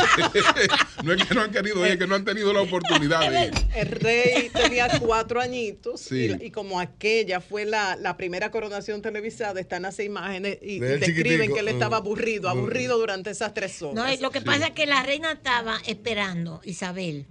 Mire, esa es Isabel II. Segunda, sí. La primera, eh, Isabel I, era la hija de Enrique VIII y de Ana Bolena. Un tolete de reina. No te creas que esa monarquía, José se ríe de eso. Esa es una monarquía que dominaron el mundo, impulsaron la- el- Claro, el, el éxito de- claro. de, de la colonización de su país. Claro. O sea, no te creas que son de, de mequetrefe, que sé yo qué, como otro. No. Esa Hay Isabel un- primera, eso hay que leerlo. Eso es fascinante. Y cuando Enrique VIII se divorcia para casarse con Ana Bolena, Sí. que es de donde nace la iglesia anglicana, porque él buscaba el varón. Eso es fascinante. Ahora, yo lo que creo que Isabel II es la mamá de Carlos, ¿verdad? Sí. Primera, la hija de Ana Bolena y Enrique VIII. Y esta era Isabel II. Yo creo que ella estaba esperando que Carlos se muriera para ella abdicar, porque ella no quería dar el trono a Carlos. Pero eh, Carlos le, Nunca sal- le gustó. pero le salió duro, Carlos. Nunca le gustó su hijo. Le salió duro, Carlos. La Pero monarquía, tranquilo, tienen, la monarquía tienen tres características que son asqueantes Ay, para Dios. una democracia. Primero, son heredado el poder. No, no son representativos. Nadie vota por ellos. Esa es la primera. La segunda, su poder, igual que el del Papa, tóxico, es de por vida. Hasta que se mueran. O sea, nadie los puede sustituir porque ellos se consideran mejor a todo lo demás que existe. Asqueante eso. Y la tercera, es monárquico. Solamente lo puede ejercer uno. Bueno, lo de. Entonces, ya- eso, ya la- eso, la- por eso la mayoría de los la- jóvenes en ya la- Inglaterra ya la no les monarquía- interesa ya la eso. monarquía, la, monarquía, dar no es verdad, no verdad que no le interesa. Ahora, ya la monarquía como tal no existe, porque la monarquía es el Claro. poder de una persona. Y eso es Eh, Carlos, no es el no, Carlos. No, no, hombre, eh, no, no es una no, persona. Esa el persona que se limpió la mano No, no, cuando no. un negro lo saludó hace tres meses. ¿Tú crees que con insulto se... No, Eso insulto Eso no. eso Insulto no. Eso ese fue el que se limpió la mano cuando lo saludó un No, no, negro no, hace no, tres no, meses. Lo que- lo que- lo primero, primero, monarquía no es, porque no, no es el poder No es monarquía. ¿Y No, cuántos reyes hay? Pero déjame hablar. No es, no es el poder absoluto de una persona. Pero, Javier, eso es, una, es una democracia, no, porque ya no existe. No, es otra cosa. Se le llama no, monarquía. No, no, tú estás hablando de otra cosa. Tú estás hablando del primer ministro. eso no es lo que estamos analizando. Eso es lo que estamos analizando. Ah, no, tú estás. Ah, eso es lo que estamos analizando. es un primer ministro que se va a coronar. tú estás diciendo que no es una democracia. No, no, no. Yo estoy diciendo la forma de gobierno de la monarquía. A eso es lo que yo me refiero. Eso no es lo mismo. Está bien, pero eso no es lo mismo. Primero, no existe. Pero de ahí es que salen todas las historias de Disney y de la discriminación de la mujer es de ahí que sale. Está, bien, pero déjame, déjame decir todo. Primero, no existe la monarquía como tal, el poder de una persona. No existe. Segundo, segundo, ya todo el mundo sabe que esas son democracias. Sí, señor. Democracias desarrolladísimas. Sí, señor. Desarrolladísimas que eh, han encontrado provecho en la tradición. Es decir, ellos han encontrado que el respeto a una tradición lo fortalece. Lo fortalece. Claro, y sí. entonces le han sacado provecho a una tradición. Ahora, esa, esa, es, ese señor, ese señor no puede nombrar un primo en el gobierno. A nadie. Ese señor no puede hacer un negocio en el gobierno. Ese señor no puede recibir un regalo de nadie que no sea que no sea un él no, él no puede recibir un iPhone de, dónde, de regalo. ¿Y de dónde sacó el patrimonio que tiene? Bueno, yo no sé dónde lo sacó, lo ah, tiene. Pues entonces no, ya, la, ya no, sigamos, ya no sigamos, ya no él trabaja. Pero, bueno, él sí, es, claro. un, es un, es que es lo que trabaja. Pero, sí, pero, ¿qué es lo que ha trabajado ese vago? Primero, nunca, primero, que trabaja? primero, primero, Ay, ya, me primero, primero, primero estamos hablando estamos hablando de una tradición, de una tradición histórica, etcétera. Entonces, es lo lo que hay lo que hay que ver si estos países son o no atrasados porque, ok, eh, Haití, Haití no la tiene. Ni Estados Unidos tampoco. Ni, Estados Unidos. Eh, pero, Estados Unidos ni era. Estados Unidos crea la figura de la presidencia para negar el rey tóxico. Estados Unidos bueno, es lo que hace. Estados Unidos que crea la figura de la presidencia. La, que es lo que nosotros tenemos aquí. El, único, el único país que tuvo el privilegio de surgir como una república fue, eh, fue Estados Unidos. Pero tiene otras tradiciones también tiene otra tradición. Entonces, esta gente ha encontrado provecho en su tradición. Y volvemos eh, al punto original, pero es que tú no puedes educar en la mentira, no puedes educar en la mentira.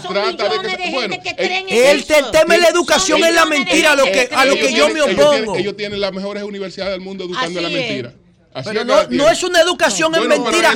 Educar en monarquía es educar en mentira, ¿sí o no? Eso, es, mentira. La mejor del mundo. Eso es mentira. No, la mejor del mundo es Chicago. Bueno, pues está bien. Es Chicago la mejor. Porque sí. en el siglo XXI estemos hablando de reyes, reinas, de Por verdad. Dios, hombre. Sin embargo, me llama la atención cómo jóvenes, sí señor, adoran todo eso de diferentes países valoran, reconocen, defienden ese régimen, ¿Sí? sin ser británicos de diferentes países. Y yo he estado conversando con ellos. Y de verdad que llega un momento que me callo, sí, con argumentos. convincentes. Es Entonces, por eso yo no me atrevo a, a, tener esa posición tan extrema como la luz. Él tendrá sus razones.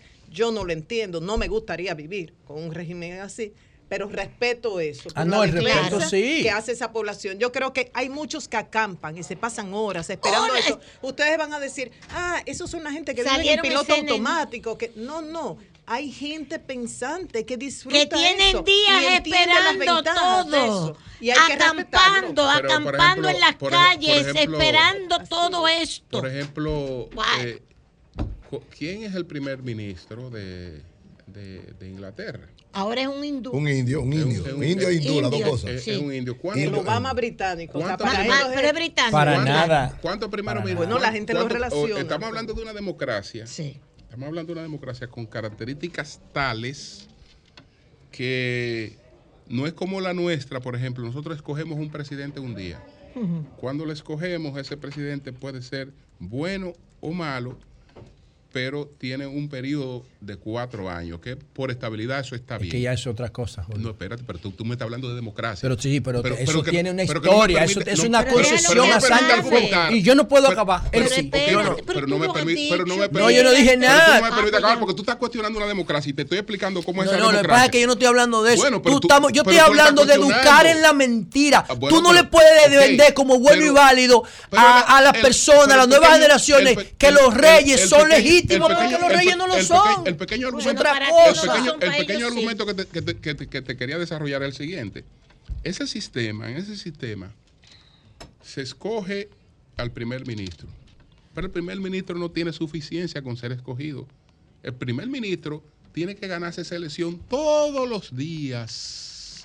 Tiene que ganarse esa elección y buscar consenso en esa elección todos los días, porque ese primer ministro cualquier día amanece sin ser primer ministro. Es decir, estamos hablando de si se puede cuestionar un, un sistema que funcione de esa manera. Cuando el ganó la guerra y perdió las elecciones. Cuando el gobernante tiene que ratificarse, pero todos los días, y no con demagogia. Julio. No con, no, no con demagogia, Julio. no haciendo politiquería. Julio. Sí, Eh, eso, es- eh, eso eh, es una eh, concesión eh, del pro- eso eh, es un eh, eso es una conquista Eh, del eh, eh, protestantismo. bueno, bueno, yo Se no llama Bill of. Rights. Bueno, no tiene que ver con eso. de qué es conquista, pero- fue pero- Enrique pero- VIII. el pero te- te- te- anglicanismo. Lo hizo pero Enrique el pero VIII. estamos hablando de una cosa, el de- de si es una protestantismo democracia o que no. Eso de Lutero. protestantismo. Entonces eso no tiene que ver nada con monarquía. Es que tú tienes que ver lo que hizo Enrique VIII. Cambió la Que- que iglesia. eso es Lutero. Anglica, que es Eso es- Lutero de mierda. Ah, bueno, No ya usted está Lutero. insultando. Déjale acabar los argumentos. Si al que la se le acaban los y argumentos, cambió insulta. Hasta el día de hoy. La iglesia es- anglicana es, eh, está por del- encima del Estado y de todo el mundo. Porque es el rey. El rey. El rey es el jefe de la iglesia Bien. anglicana. Y ha desarrollado, Bien. ha desarrollado Bien. al Reino Unido. Cambio fuera.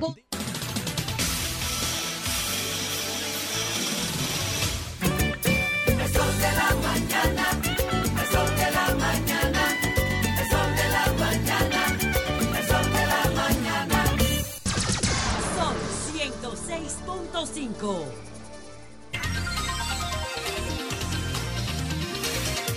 Estas imágenes de este, de este, de este señor que parece que la policía le. Lo dando rodeado, Julio. Nos están enviando esto. Miren. Ajá. Aquí está el operativo de la policía. Sí. ¿Y dónde está el caballero? El caballero está trincherado en un vehículo. En el- en- ahí en ese vehículo. Ajá, lo tienen atrincherado en un vehículo. Nos envía estas imágenes? Hanser Terrero. Por ese Sí. patrullero. Un momentito. Hanser Terrero nos tiene esto. Dice, eh, eso es un momento en la avenida Gómez con Charles frente a la sirena. Una persona está trincherada en un vehículo rodeado por la policía hace más de una hora. Lo Puede ser que sea de una seguridad Sí, privada. porque eso. dice patrullero Sí. seguridad. Puede ser de Pa- una Y eso no lo son los vehículos de la persiguió policía. desde Ar- él nos acaba de hablar, de eh, el señor eh, Terrero, que fue el que nos envió la información, Hanser Terrero, y dice que la policía lo perseguía desde aras nacionales Ah. y logró entonces ahora detenerlo ahí. Él está trincherado en su vehículo y la policía lo tiene rodeado. Eso está sucediendo. Le preguntamos si sabía la razón de esto un- y dice un- un objetivo, que no estaba- sabe. Bueno, No La se razón- sabe. son las no sabe, 8.55 minutos. Buenos días, José, adelante. Bien, señores, bueno, estamos comenzando el fin de semana con este acto de coronación de este rey, que yo espero que sea el último. Según las encuestas va a ser el último, y ahora lo vamos a ver más en detalle. El presidente nuestro eh, fue para allá y ustedes vieron eso del, del- el detalle del café, que a mí me parece bonito. Hay una, hay una serie en Nat Geo, en National Geographic Channel, que se llama Alerta Aeropuertos. Y ahí lo que hacen, lo que hacen este canal especializado de televisión documentalista es que eh, trae reportajes sobre las cosas más extrañas que ocurren en los aeropuertos. Y en la serie de España, en, la, en los capítulos que Alerta Aeropuerto ha hecho sobre España, han detenido a muchos dominicanos que llevan cosas, señores, que ustedes no se pueden imaginar. Que no se pueden imaginar. Chicharrón. Sí, eh, eh, por ejemplo, longani- longaniza. Longaniza. Llevan una funda negra y eso está ahí, lo pueden buscar. Alerta Aeropuerto RD, ponen ya, para que ustedes vean. En YouTube. Y llevan un paquete de longaniza envuelto en una funda negra. Y cuando abren esa vaina ahí, en aduana de- del aeropuerto de, eh, de- ¿cómo que se llama? Baraja, en Madrid, es un bajo del diablo. Y entonces eso es un tema cultural. Llevan de todo. De todo lo que usted se puede. Romo, de ese romo eh, de aquí. Llevan un paquete para allá. Bueno, eso es usual. Y de allá para acá, tú sabes lo de la maleta. Traen todo lo que puedan en esa maleta porque tienen esa cultura de la, de la sobrevivencia, del viaje migratorio por temas de necesidad. Entonces, eh, yo el café no lo meto en esos renglones. Yo llevo, yo he llevado café. A Judy Stephen hace como un año le llevé unas ediciones especiales que hizo Café Santo Domingo en una lata rara. Eh, una lata muy bonita, temática, que hay una verde, una roja, una naranja, que son modalidades de café especiales. Yo a le llevé par de lata de esas. Yo llevo café. Eso es lo único que yo llevo. ¿Por qué? Por la presentación que tienen. Eso se ve que es un regalo. Y eso fue lo que hizo el presidente. Eh, Yo para acá no traigo nada, porque yo, yo viajo con una maleta. Eh, Son ustedes y a Mauri que iba recogiendo desodorante allá y vaina, de un dólar, todo a uno. Dije que era, Y dije que me- era un chicharrón que tú llevaste a Orlando, que por eso fue que te paraste. Tú estás volviendo loco. Yo no, viajo con, yo, yo no viajo con nada de eso. Yo viajo con una sola maleta, con una maleta. Y si el viaje es menos de tres días, la llevo de mano, pues, para no pararme. Entonces, sí, porque es que yo uso un jean y un t-shirt, ya eso cabe donde quiera. Eso es más simple. Eso es verdad. Entonces, yo lo del café lo entiendo y, y el presidente tuvo un gesto que lo que refleja es que es un presidente simple. Tú hablas con el presidente Abinader y tú no sientes la distancia. Y eso es lo que yo, yo no, eso es lo que yo quiero que la gente me entienda cuando yo cuestiono los liderazgos verticales. Y ahí venimos al tema del rey. Es que nosotros vamos, en la medida que la sociedad se empodera, la sociedad se empodera y se siente más igual. Entonces, cuando tú tienes una relación de gobierno-sociedad vertical, imagínate que es una pirámide donde el presidente está allá arriba y la mayoría de la población está en la base de la pirámide. El presidente mira desde arriba y desde allá te deja caer una casita en la orilla de un río, te deja caer una mochila con útiles escolares, te deja caer una bicicleta, o como me pasó a mí una vez cuando yo era un niño en el mirador, que de una, de una, de una patana de roja que decía la cruzada del amor, me tiraron unos tenis rojos, unos tenis rojos de una patana roja, porque el, el partido de gobierno era rojo. Y los tenis me daban por la cintura, porque eran 6, 12 y yo tenía como 5 años. Eso nunca se me olvida a mí. Pero no fue a ti que te lo tiraron, lo tiraron. Bueno, lo tiraron ahí, Y yo, yo estaba ahí, lo agarré. Y los tenis me daban por, lo- por la cintura. Y entonces eso es una relación de gobierno-sociedad vertical. Esas son las que establecen los reyes, que ellos eh, recibieron una orden divina de Dios, porque tienen la sangre azul. Entonces su única familia gobierna de por vida, per seculum seculorum, es heredado, y entonces son únicos son únicos, son heredados y son de por vida. Entonces, ese tipo de poder, por eso es que yo le llamo tóxico al modelo. Yo no estoy hablando de las personas, al modelo de gobierno, que eso es intolerable. Eso debería ser declarado ilegal a nivel mundial. Julio dice, no, porque ellos tienen un primer ministro. Bueno, sí, tienen un primer ministro porque es un proceso de avance. Entonces, la, la figura del primer ministro y la separación de los poderes de Montesquieu, todo eso que creó la figura norteamericana de la presidencia, que es la que nosotros tenemos aquí, es una conquista de la evolución del conocimiento. Entonces, ¿tenemos que detener el conocimiento? No, tenemos que seguir impulsándolo. Y Julio decía esta mañana eh, que Kissinger le recomienda a los líderes que el conocimiento, que el, el conocimiento científico no se puede considerar en todos los escenarios. ¿Qué? Y yo voy a seguir leyendo un tipo que me diga a mí que el conocimiento científico no se puede considerar en todas las decisiones. Yo tiro ese libro para la basura de una vez. ¿Cómo tú vas a decir eso a mí? Hoy por eso es que Estados Unidos, con una universidad como la de Chicago, que ha ganado más de 100 premios Nobel, te produce un liderazgo como Donald Trump, que no debería gobernar ni una letrina, pues no, no- no tiene respeto por ningún valor humano, pero lo ponen presidente ahí. Esas son de las grandes contradicciones. El país más importante de la tierra entiende como normal y válido que todo el mundo tenga alma, hasta los desquiciados mentales. Hasta los fundamentalistas pueden tener un arma, un R-15 y entrarle a tiro a un niño en una escuela. Y ellos lo ven como normal eso. O que una persona se tome un doble litro de, de refresco de cola. Que la ciencia dice que te va a matar. Ellos lo ven normal. Entonces son contradicciones que tú dices, el pensamiento crítico no va a aceptar eso nunca, no lo va a aceptar. Entonces dice esta encuesta, señores, dice esta encuesta que yo tengo aquí de una empresa que se llama de una institución que se llama eh, YouGov, que hizo este estudio, dice lo siguiente. Según una encuesta de, no es, es YouGov, como tu gobierno, YouGov, hecha el 17 de abril, menos de un mes, uno de cuatro jóvenes de 18 a 24 años en Inglaterra, equivalente a el 26%, sigue considerando a la monarquía como algo bueno para Inglaterra.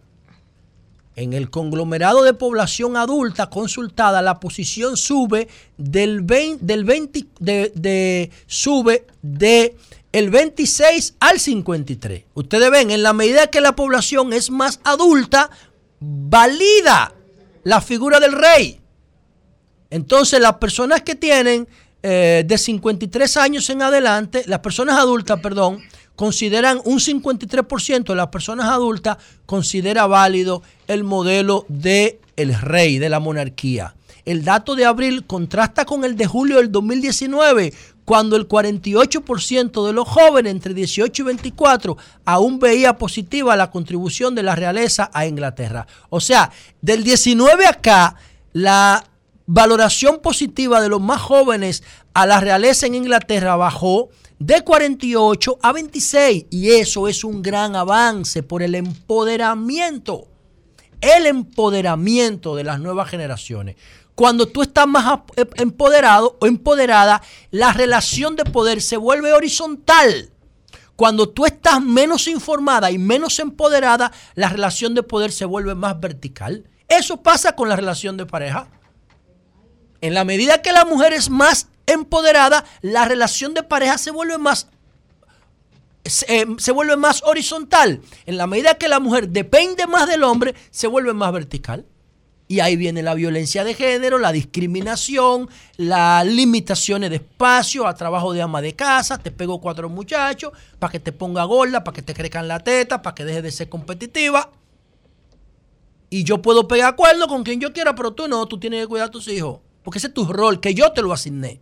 Y eso mismo pasa con las monarquías. Son tóxicas. No debemos validar eso. Eso no sirve.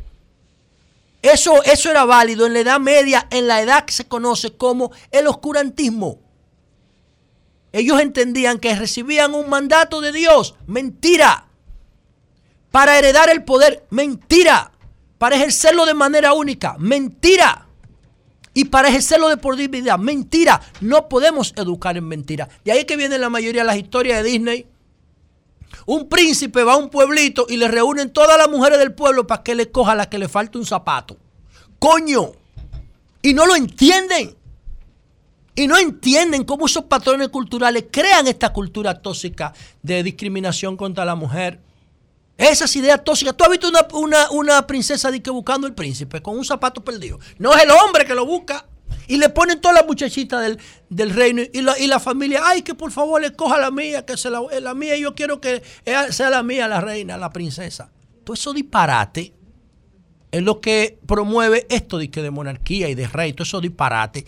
Cada, yo no lo quiero decir, no lo voy a decir mucho, pero en realidad yo creo que ese va a ser el último rey, ese rey chatarra de, de Inglaterra. ¿Por qué? Porque ya apenas el 26% le mantiene el apoyo. Incluso la gente está indiferente a esa coronación. Está indiferente. No le importa esa vaina. Porque saben que eso es un fake, que eso es una tomadura de pelo, que todo eso es mentira. Pero indiferente la luz. ¿Tú has visto las imágenes de la ¿no? cantidad Eso es lo que dice la encuesta. está- Eso es lo que dice la encuesta, mira. la encuesta Oye, dice, Busca las, las imágenes de una gran cantidad de gente que ha estado acampando. ¿qué es una gran cantidad de gente? ¿Dos mil reunidos. gente? Miles ¿Y qué dos mil? ¿Y personas. qué soy- eh, eh, ¿Cuántas millones de gente tiene Inglaterra? No, es que eso no le importa a nadie. Apenas el 26% piensa que eso es relevante. Apenas el 26%. Dice esta encuesta que yo tengo aquí en mis manos. Ahora, en el 19, el 48% pensaba que eso era relevante. Entonces, ¿qué va a pasar en el 2030? Que va a perder la total, la, la- la total legitimidad. Y van a venir las reformas para llevarse eso de ahí. Porque eso es un homenaje a la ignorancia. Los reyes son un homenaje a la ignorancia. Son un homenaje a la ignorancia del oscurantismo de la Edad Media y de la Edad Antigua. Eso no se debe, eso es una vaina. De hecho, son excepcionales, ya nada más quedan como 10 o 12 en el planeta. hay que ponerlo como en un museo a todito, como un zoológico para irlo a ver. Entonces, señores, por otro lado, bueno, eh, el síndico de los Alcarrizos creo que se llama eh, Cristian Encarnación. eh. Cristian, ¿verdad? Ok, ese fue el que le, lo quitaron del lado de Luis, en el teleférico. Bueno, yo creo que soy el único dominicano Lo que empujaron, lo, sí lo, lo, lo, lo aquerosearon, lo aquerosearon. Debieron dejarlo ahí porque en realidad el alcalde es. la autoridad del territorio. es la principal autoridad porque es la instancia más cercana al representado. Mira, a mí Ustedes ven, eso es una expresión de poder horizontal. ¿lo es? me, dio, me dio vergüenza. No, no debieron Me dio hacerle eso. vergüenza ajena que le hicieran eso. Después me explicaron los motivos. ¿eh? Parece que el tipo no es fácil.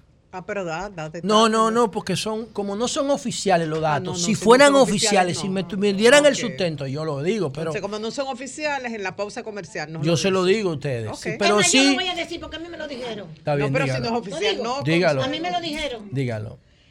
Que es que fue muy aplaudido el síndico. No, esa es una de las causas.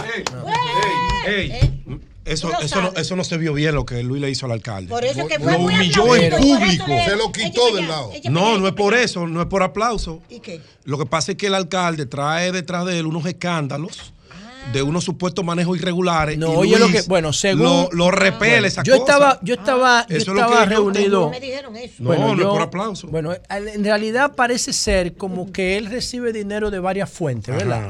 Entonces él se resiste a ser fiscalizado. Exactamente. Ah, Oscurantismo administrativo. Parece, vamos a darle la oportunidad al, al- al alcalde de los Alcarrizos para que Alcalde, llame. mire a ver.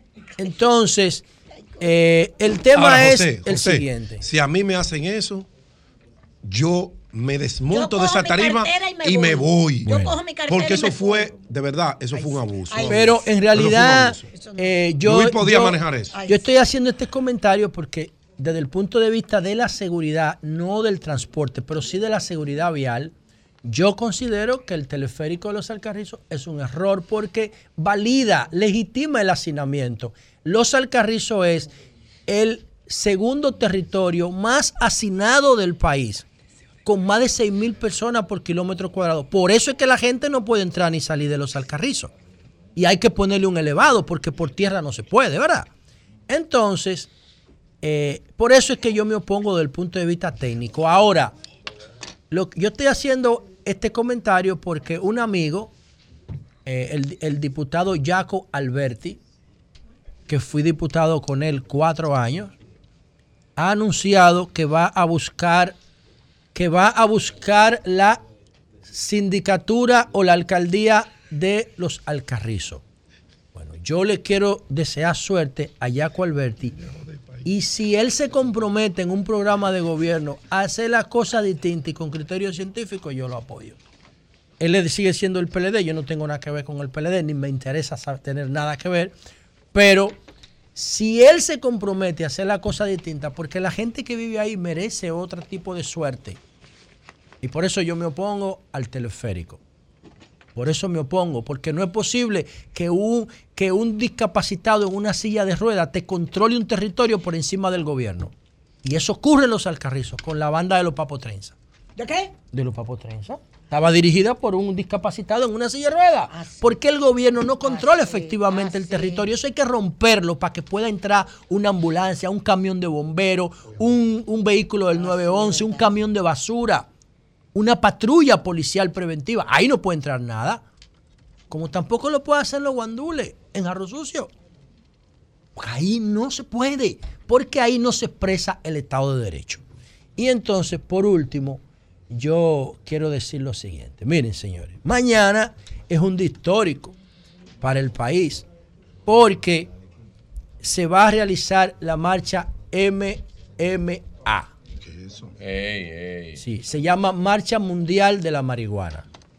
Mañana. Eso fue lo que dijo ayer. Sí, eso era lo que decía Ma- MMA. Tu querida compañera Marilena. Sí, mi M- querida compañera, MMM. brillante, En inteligente. la, en la marcha se titula MMM. MM.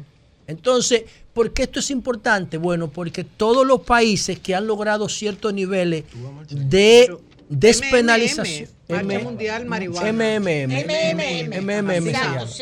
Entonces, esto es importante porque todos los, todos los, los países que han logrado un nivel de despenalización o de legal- legalización de las drogas han comenzado así, con este tipo de manifestaciones pacíficas, argumentando eh, sus ideas. hace 10 años y lo veo bien, igualito. Está bien, y todos los países que han logrado este nivel de despenalización o de legalización han comenzado con este tipo de actividades. ¿Por qué yo digo esto? Bueno, científicamente estoy convencido de que la marihuana es mejor que el alcohol. Y este es uno de los países más alcoholizados de América Latina. Más alcoholizado de América Latina. Es más barata y produce menos complicaciones sociales que el alcohol. Y el alcohol aquí en la República Dominicana, lo que el gobierno lo coge para pagar impuestos y para que la gente se entretenga y no piense en los problemas. Entonces, ahí eso ese mismo efecto se puede conseguir con el- la ventaja de que eh, la marihuana no tiene un efecto dañino en la salud. El alcohol tiene un efecto dañino en la salud. ¿Cómo así? De oh, el alcohol son calorías huecas. Ok, pero ¿cómo? Caloría no- hueca cómo y la cerveza- ¿Cómo que la marihuana no tiene un efecto tóxico? No, tóxico no. Alimenticio, a eso es que yo Ah, me ok, estoy refiriendo, no tóxico. bien. Todas esas sustancias, yo- eso era lo que hablábamos Bien, bien. ayer. Sí, claro. La marihuana o el cannabis sativa es un mecanismo de defensa de esa planta para que cuando los depredadores animales van a tocar su flor se tenga un efecto de, de- tenga un efecto tóxico y no la agredan. Es la, la planta se defiende con, con- con la sustancia psicoactiva de la marihuana en su flor. Es por eso, es la naturaleza generando mecanismos de defensa que son químicamente maravillosos, porque las plantas no se pueden mover, no pueden caminar, no pueden correr. Entonces generan sustancias químicas para defenderse, como el gluten, como la lectina o como el tema de la flor de la marihuana. Eso es lo que hace la naturaleza, eso es bellísimo. Entonces, en la República Dominicana tenemos el mismo patrón de los norteamericanos. Los norteamericanos, cuando crearon la, la- la Agencia de Droga y Alimentación, la Food Drug Administration, la FDA. FDA, prohibieron la marihuana en 1906, incluyeron la marihuana como uno de los 10 ingredientes tóxicos que no debían incluirse en los medicamentos aceptados. Después crearon una ley antimarihuana en 1936 y después crearon otra en 1972. Antes de esas leyes, la marihuana era permitida, era común, sin ningún tipo de límite, y la prohibieron junto con el alcohol. Cuando prohibieron el alcohol en Estados Unidos, 30 estados prohibieron la marihuana, el 60% de los estados norteamericanos. Antes de eso, era legal. No había ningún problema con eso.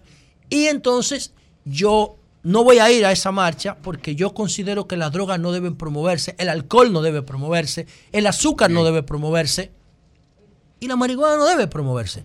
Pero es más conveniente que sea legal a que sea ilegal. Y ahí es que yo entro como diseñador de políticas públicas. Y le pregunté al presidente Abinader cuando estábamos en Madrid, o cuando estábamos en Nueva York el año pasado, presidente, ¿usted está de acuerdo con la legalización de la droga? Y él me dijo, no, yo no estoy de acuerdo con la legalización de la droga, yo estoy de acuerdo con la despenalización.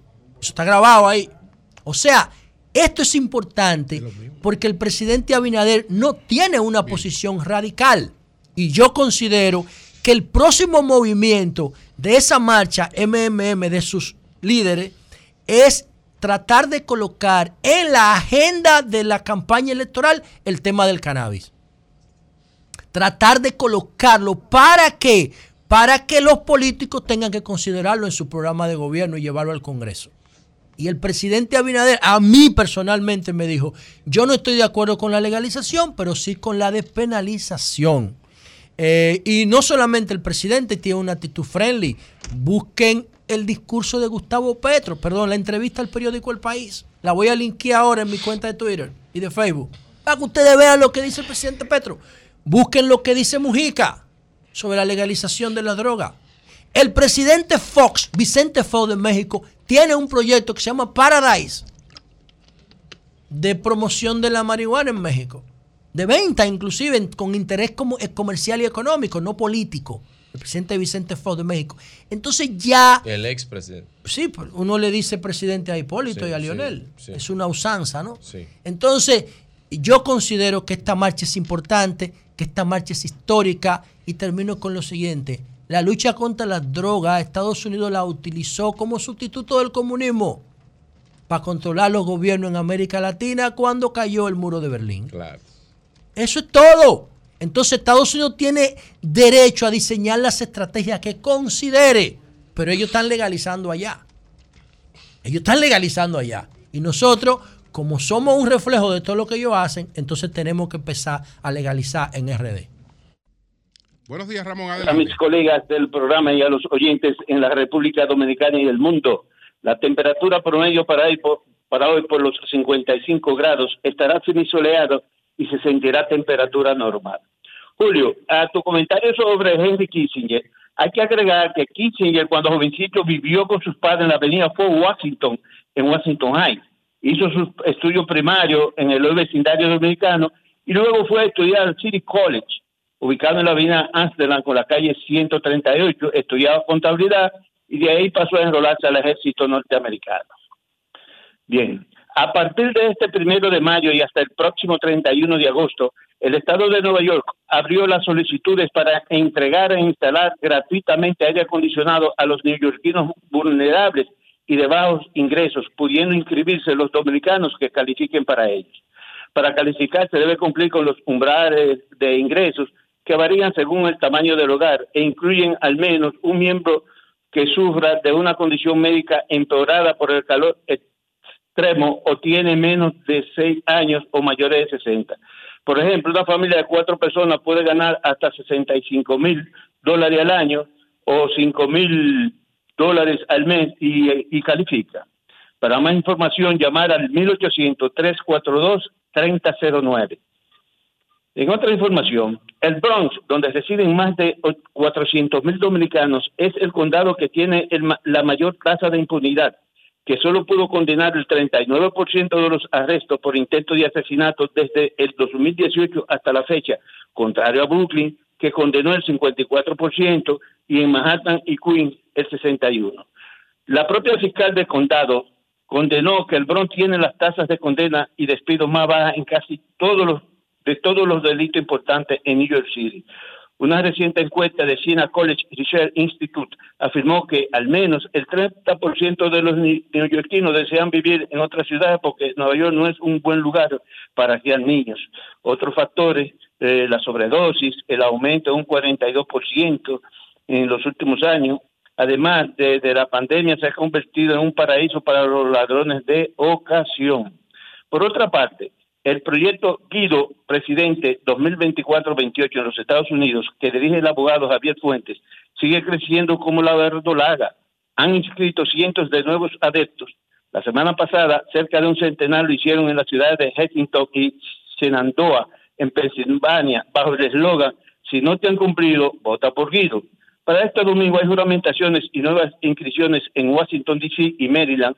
En la próxima semana, en West Palm Beach, Orlando y Miami, en Missouri, Rhode Island, Connecticut, Detroit y Michigan, en San Diego, asimismo en Queens, Brooklyn y Manhattan, entre otros lugares, informó Fuente. Asimismo, los robos de vehículos van en aumento en esta ciudad de Nueva York.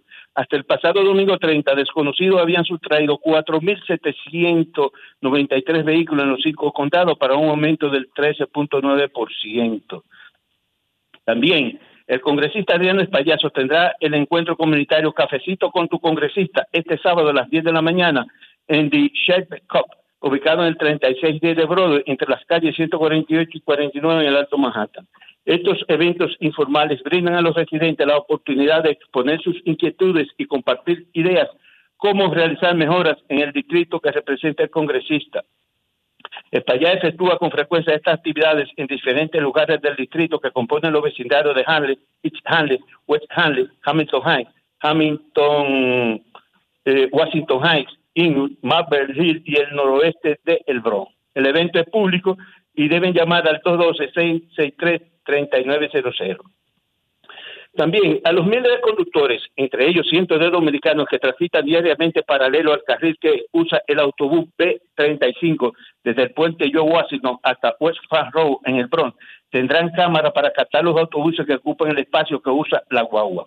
Durante los primeros dos meses, los Infractores recibirán un aviso y después se impondrá multa de 50 dólares y si reincide en 250 dólares.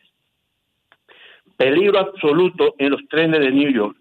Diez personas fueron asesinadas en el sistema del metro de Nueva York el año pasado, dos más que el anterior. Asimismo, la policía reportó un aumento del 14% en los robos y 19% en los asaltos en el 2022, comparado con el 2021. La tendencia de incidentes en este 2023 en el metro de Nueva York va camino a superar la del 2022. Hasta mediados de la presente semana, según informes, se habían reportado 696 incidentes entre muertes, heridos, golpeados y asaltados. En otra información, desde el 2019 a 2021, las muertes por sobredosis de fentanilo en Estados Unidos aumentaron un 94%, según datos del Centro para el Control y Prevención de Enfermedades. Se estima que casi 200 estadounidenses fallecen cada día por consumir fentanilo, droga 50 veces más potente que la heroína y 100 que la morfina. Eh, por último, policiales. Pipán, pipán, tituá, tituá, po, po. Un intenso tiroteo se armó este miércoles a las 1 y 40 de la tarde en Gran Conco con Foran Road, en el Bronx, desatándose entre decenas de personas que cruzaban por el lugar un corre-corre. ¡Guay, guay! ¡Tírate, tírate, huye! Dos mujeres fueron heridas y trasladadas al, al hospital. El pistolero huyó y es perseguido. Regresamos al estudio. Bien, pues muchas gracias, Ramón. Muchas gracias. Siempre, Cambio siempre, fuera. siempre. Son 106.5. Son las 9.34 minutos. Eh, voy con Pedro, pero Diana Gonzalo, usted tiene una información. Sí, mira, nos está escribiendo el periodista Cristian Castillo desde San Juan de la sí, Maguana. un abrazo a Cristian. Atención, por favor, a la fuerza del pueblo. ¿Qué pasó? A la fuerza del pueblo por lo siguiente. Luis Ramón Alcántara, nos dice el periodista, salió desde San Juan hacia la marcha de la fuerza del pueblo y no ha regresado. Conchole. Su familia dice no sabe de él desde ese día. Reside en el distrito municipal La Zanja, San Juan de la Maguana. Salió hacia la capital a la marcha de la Fuerza del Pueblo. Este es el señor Luis Ramón Alcántara. Nos está escribiendo el periodista desde San Juan de la Maguana, Cristian Castillo. Por favor, Pedro, si puedes No, hacer no, eh, alguna eh, sería interesante ver la Sí. delegación de San Juan de la Fuerza del Pueblo que organizó la, la, la- Sí. la movilización Que debe tener hasta la capital, que tienen el control de, de quienes llegaron. Hay que hablar con ellos. Para que nos den una información, porque mucha gente se extravía. A veces las guaguas se dejan en un punto Sí, y cuando el individuo va, no está. Algunas personas no tienen esa habilidad para, para decir, bueno, déjame pedir el pasaje aquí, me monto o allí, llamar a la O gente. llamar a la gente. Y se dan esos casos. Sí. Pero ya han pasado varios días Claro. y es importante que se le dé una respuesta a la familia. También el llamado válido para las autoridades. Las autoridades que- del partido, por favor. Y, no, y, de- y de- y del país. Y del Exacto, país. que nos Bueno, puedan ayudar. Señores, son las 9.36 minutos. Vamos con Pedro Jiménez anunciando que está con nosotros el senador Iván Lorenzo. Sí, señor. ¿Y de dónde es ese senador? ¿De Miami? De los senadores del PLD. Tremendo El- senador. El senador Iván Lorenzo. Pero- adelante, Pedro. Bueno, adelante. saludos al país. Vamos a aprovechar porque con Iván hay muchos temas eh, que tratar. Saludos a todo el equipo, saludos al equipo de producción y saludos a todos nuestros cibernautas, televidentes y radio escucha. Eh, quiero, tengo varias informaciones y Cristian también me escribe de una información que está en proceso y Virgilio puede ayudarnos, que hay varias personas detenidas en la aduana de Elías Piña. La aduana de Elías Piña porque aparentemente hubo un robo de una mercancía que supuestamente se pagaron los impuestos y los impuestos no aparecen. ¿Son los impuestos o la Ni mercancía? Tampoco aparece la mercancía. No sé, y hay un personal supuestamente de aduanas detenido para investigación. Virgilio, dan una manita ahí tú que tienes buenas relaciones allá. Bueno, tengo varias cositas aquí, algunas denuncias, pero debo comenzar. Joan, ponme por favor el video cuando te lo pida ahora, después que diga lo que voy a decir, me pones el video. O me lo puedes poner y yo lo narro. Quiero hacerle un llamado a nuestro buen amigo, el ingeniero Carlos Bonilla. Carlos Bonilla es un funcionario que él trata de hacer las cosas bien. Y se esfuerza, y uno lo sabe, porque él viene de una familia que ha sido por tradición trabajadora. Pero a Carlos no lo están ayudando sus viceministros y sus colaboradores más cercanos. A Carlos le hablan mentiras de cosas, de situaciones que él manda a resolver con toda la buena voluntad del mundo, pero sus viceministros le mienten como le mienten al país constantemente. Eso que ustedes ven ahí marcado era la zapata de donde en una oportunidad hace tres meses había una casucha de madera en La Esperanza en los ríos del Distrito Nacional. Yo caminando por allí me pidieron el favor que esa gente estaban en muy malas condiciones y es verdad que lo estaban. Y yo me comprometí a diligenciar ante Carlos Bonilla y le dije, quizás mi voz no sea la mejor para demandar algo como esto porque yo soy miembro del partido de oposición y a veces hay gente mezquina. No creo que Carlito sea así, pero vamos a intentarlo. Bueno, le planteé, la casa pertenece a la señora Katia Rincón, que tiene creo que son cuatro o cinco hijos que vivían ahí en ese pequeño espacio. Yo le planteé a Carlos Bonilla la situación me dijo, no, no, no, Pedro, es un tema eh, social, eso hay que resolverlo. Y él le encomendó la misión a un amigo y como a los 15 días fueron, desbarataron la casucha, eso hace tres meses y no han vuelto más. Si yo pongo los audios que yo tengo aquí de esa familia y de los moradores de los ríos, amigos míos incluso, que viven allí en la esperanza de los ríos, lloraríamos todo en la cabina. Porque la señora ahora no tiene dónde vivir. Le prestaron una habitación porque es una casita que yo voy y yo en un día la dejo realizada y al otro día la techo y la señora se muda. Ahí no hay ni 20 metros de construcción. Y se le hace tan difícil a esos viceministros que tiene Carlos Bonilla resolver y cumplir un mandato del ministro del MIBE. Así es que le hacen a todo aquel que le solicita la reparación de una vivienda en este país. O es a mí. Porque si es a mí, yo ya sé por dónde coger, porque no es Pedro que vive en esa casita. Es un ciudadano, una ciudadana dominicana que está al intemperie, que necesita de esa ayuda oficial, que no sale ni del dinero de Carlos, ni del dinero de ninguno de esos señores que él tiene ahí. Muy bonito que se ven todos, por cierto. Muy popis. Coño, por eso es que le dicen lo que le dicen. Ustedes no están ayudando a ese muchacho. Ustedes van a hacer que él fracase. Porque si es con el tema de los pagos, tienen problemas con los pagos. Yo recibo más de 20 denuncias diarias de contratistas.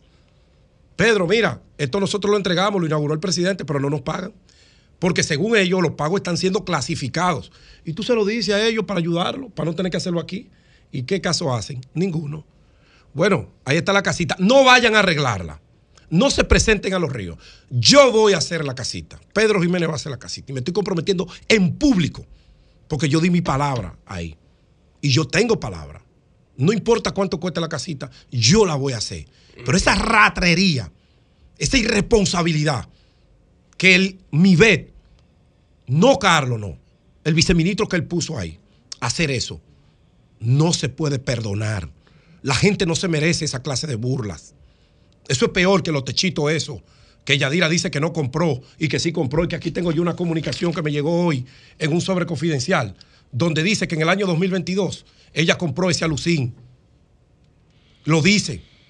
Y ese sello del INVI no se lo puso la administración pasada como ella quiso decir. No, Fue de allá del plazo. O sea, fue una tremenda irresponsabilidad de ella decirlo, porque aquí está incluso el acta de adjudicación con que se hizo y la empresa que ganó la venta de ese alucín, que fue una sola empresa.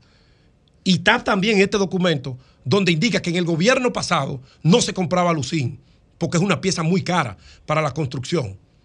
Se compraban hojas de zinc, de esas de 200, 250 pesos, no planchas de alucín que cuestan 800 y 1000 pesos. Eso se compró de manera específica para ese trabajo en el año 2022 y la excusa que se puso fue el decreto presidencial por la tormenta Fiona y lo dejaron ahí guardado para utilizarlo en esto, como se hace con los decretos de emergencia. Y le dicen al país, de manera muy responsable y olímpica, que no fueron ellos, que fueron las autoridades pasadas. Y tienen el tupé de hacer eso. Y aquí está, yo tengo todos los detalles, que hoy no tengo el tiempo de leerlo, pero el lunes lo puedo socializar sin ningún problema. Lo tengo todo, todo aquí. No se puede hablar mentira en tiempo de la internet, porque es que todo tiene que subir a un portal. Y qué pena que la señora Yadira haya cometido ese error. Yadira, pero Qué pena. Estamos llamando a Yadira pena. desde esta madrugada prácticamente. desde que nos sentamos aquí, don Julio autorizó que se llamara a Yadira porque ella quedó en hablar con nosotros, ella lo sabe, hasta su teléfono y no nos ha respondido no para que ella eso. pudiera hablar. ¿No entiendes? Pero ella No, no, pero que estamos haciendo la salvedad para que se entienda que el programa ha Tiene tratado todo el- de claro, comunicarse con ella. aquí- Don Julio lo autorizó, pero no, no nos ha contestado el teléfono. No aparece. Mira No lo que dice esta carta que me mandan quienes me remiten este documento. estamos llamando desde esta mañana, tal y como quedamos. Vale la pena también aclarar que pudimos ver las fichas técnicas con las que debían ser entregados los alucin y no eran requeridos con el logo del plan social, con el logo, no con el color. Una plancha de alucin usted tiene que mandarla a fabricar en el tamaño que usted la necesita y en el color que usted la necesita. Porque usted no le puede pasar un brochazo, porque con el primer rayito de sol que le dé se levanta la pintura. Eso viene industrialmente elaborado. Son empresas especializadas que hacen esto. La totalidad de estos alucin fueron contratados a una sola empresa llamada Tingley Business, la cual ha sido mencionada por polémicas anteriormente en reportajes de investigación, específicamente en el de la periodista Nuria Pierre en marzo de 2022, sobre irregularidades en el plan social y otras instituciones gubernamentales. Según el historial de compras del plan social, podemos ver que el producto alucin fue incorporado en la gestión actual de la señora Enríquez, es decir, anteriormente no se compraba alucin. Eso es bueno que conten acta, porque todo es culpa del gobierno pasado. Nadie hace nada, pero cuando usted va y se adentra a los portales, fue en esta administración que se compró. Entonces salen a decirle mentiras al país y con mentiras no se gobierna un país. Bueno, hablando de... eh, Eso no es cierto. Antes de entrar a- a- al tema final, mentira, antes tiempo. del tema final, 16 años diciendo antes del tema a este final, país. bueno, dijimos tanta mentira que dejamos construido un país y desarrollado. sí. Si son Danilo- mentiras. Danilo preguntaba dónde Ustedes, estaba ustedes dónde continuaron estaba- un teleférico. Danilo preguntaba dónde estaba porque la dónde estaba la corrupción, los y la corrupción estaba Danilo. atrás de él. Encontraron metro y La corrupción estaba atrás de él. Bien, adelante. Bueno, no me vas a Guardándole provocar. las espaldas a él, estaba la corrupción. No me vas a provocar. Entonces, otra mentira más, que se trata de ocultar y ponerle la culpa al otro. Mm. Eh, esa resolución de la, ese proyecto, ese borrador ¿De qué? de la Junta Central Electoral, yo les recomiendo a mi amigo Román Jaque Liranzo y a todos los miembros del Pleno de la Junta Central Electoral que rompan eso en presencia de los 27 Voy a aclarar eso, partidos políticos que hay en la República. Dominicana. No puede ser que en democracia, en el siglo XXI, se complazca a un partido de gobierno en detrimento de todas las organizaciones del sistema. ¿Por qué? Los únicos que han brincado celebrando y festejando este borrador, que es la barbaridad más grande en contra de la democracia del sistema qué? político No, de que la República así, que Dominicana, es porque limita las alianzas No limita a lo que eso. le conviene al gobierno de turno. Pero No limita No así, eso. Julio lo explicó brillantemente. Sí, yo lo oí. y yo no quiero tomarme todo el día en esto, porque tengo un tema más. Atención, Eddie Olivares, llámame. Llama aquí. Pero para que espérate, deja que Pedro termine, acabe. disculpe, don Pedro. Gracias, doctor. No puede ser que 26 partidos estén equivocados, con gente que tiene toda la vida gravitando en la Junta Central Electoral. Entonces ahí se emite un borrador que yo digo lo hicieron para complacer y tantear. Que tiene Pero la lágrima honda. en la última, en la íntima convicción de el pleno de la Junta Central Electoral, yo sé que no existe el deseo de aprobar una barbaridad como esa que terminará en el Tribunal Superior Electoral y hasta en el Constitucional porque violenta principios fundamentales, no solamente de la ley de partidos políticos y de la recién eh, aprobada ley electoral, no, de la propia Constitución de la República, que lo establece muy claro cuál es el mecanismo para las reservas que tienen los partidos, no el del gobierno, no, los partidos grandes y pequeños. No hace distinción, no clasifica, no te territorializa. Entonces, Román, vamos a retirar esa barbaridad porque a ti no te conviene. A ti no te conviene ni a los miembros del Pleno otro evento como lo que ocurrió en febrero del año 2020. A ti no te conviene una diatriba con las fuerzas políticas de oposición. No porque tú tengas eh, que tenerle miedo a ellos, no. Lo que tienes que tenerle es respeto a la ley que te tocó administrar. Tan sencillo como eso. Borra eso. Evítate el ruido, que tú vas muy bien. Tú vas muy bien, no coja presión.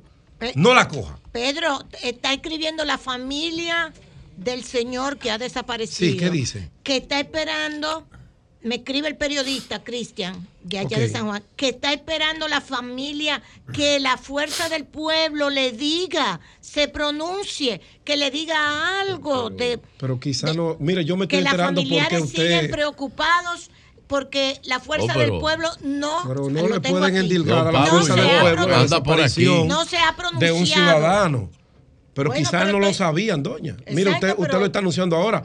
En su momento, eh, lo- los organizadores darán una información. Dice aquí, pero para, para dar seguimiento a lo que nos están mandando, Cristian Castillo, la fuerza del pueblo no se ha pronunciado aún y los familiares están preocupados. Pero ya ellos le notificaron. Bueno, se ha armado, Julio, dame tres minutos. Tremendo revolú en el país con la información que dio Amnistía Internacional, con el tema de la interceptación telefónica de la periodista Nuria Piera, sobre todo con lo que es el programa Pegasus. Tú sabes que Virgilio ayer leyó la vaina por la mitad. Cuando Tú sabes estábamos que hablando- como le conviene. Cuando estábamos hablando que yo decía que todos los gobiernos intervienen y que yo, si este gobierno no estaba interviniendo, yo le hacía un reconocimiento porque iba a ser la primera vez de Lilía para acá. Imposible. Entonces dice Virgilio. Imposible. Bueno, Enuria acaba de dar una declaración y dijo que fue el presidente Danilo Medina. Le dijo ya este gobierno Pero espérate, y lo dejó ahí. Y después vino el tallazo, Tito. No, él lo tenía en la mano. Pero no lo leyó. Porque ella dijo que En en, este julio, en la también. transición, se le, le intervinieron el teléfono. Y entonces ella dijo que Danilo dijo, oigan las palabras textuales, Ella lo dijo, sí. intervénganla, pero no le hagan na- nada. Ella dice que una fuente le dijo eso. eso es grave. Eso es muy categórico. Y después dice ella, y después dice ella que en el, eso fue en la transición de 2020 y que en el 2021 se reportaron dos, dos, en el, una en el 2021 y otra en el 2022, Ajá. al mismo teléfono. Al mismo teléfono. Yo O sea quiero que- explicarle brevemente. Sí, Parece Sí, ser que- yo, yo estaba conversando Dime, con, Pablo. con Sí, gente adelante. que sabe mucho de esto. ¿Cómo funciona el sistema Pegaso? Es una tecnología israelí. Y el contrato no se hace entre particulares, se hace de gobierno a gobierno para mantener la rigurosidad y la calidad de la prestación del servicio. No es que usted va a Israel y le venden un programa que usted viene y usa como usted le dé la gana. No. Cada país tiene una especificación que está dentro del contrato y es solamente para ese país.